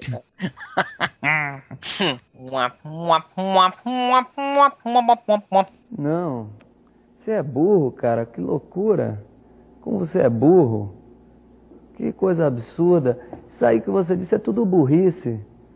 Burrice. Eu não, não, não, não consigo gravar muito bem o que você falou, porque você fala de uma maneira burra. Entendeu? Pronto, Tô ouvindo ninguém. Ah, tô não. aqui. Alô? Tô Alô? ouvindo ninguém. Tô, tô ouvindo ninguém. Aí dentro. Alô? Alô? Tô ouvindo Alô, ninguém. Afonso, fala alguma coisa aí que eu não tô ouvindo, não. Vai tomar isso. virou navio. Pronto, vamos, Tô- vamos seguir, vamos seguir. We must follow. É melhor a gente começar de novo. Melhor Tô começar ouvindo de novo. ninguém, tô ouvindo Eu ninguém. acho. Puta, é mesmo, né? A gente já tinha começado. Aí É, vamos isso. começar de novo porque foi muito rápido. Isso é meio lesado, né, mano? Começar de novo. Eu tinha esquecido. Começar Vamos recomeçar de novo outra vez. de novo.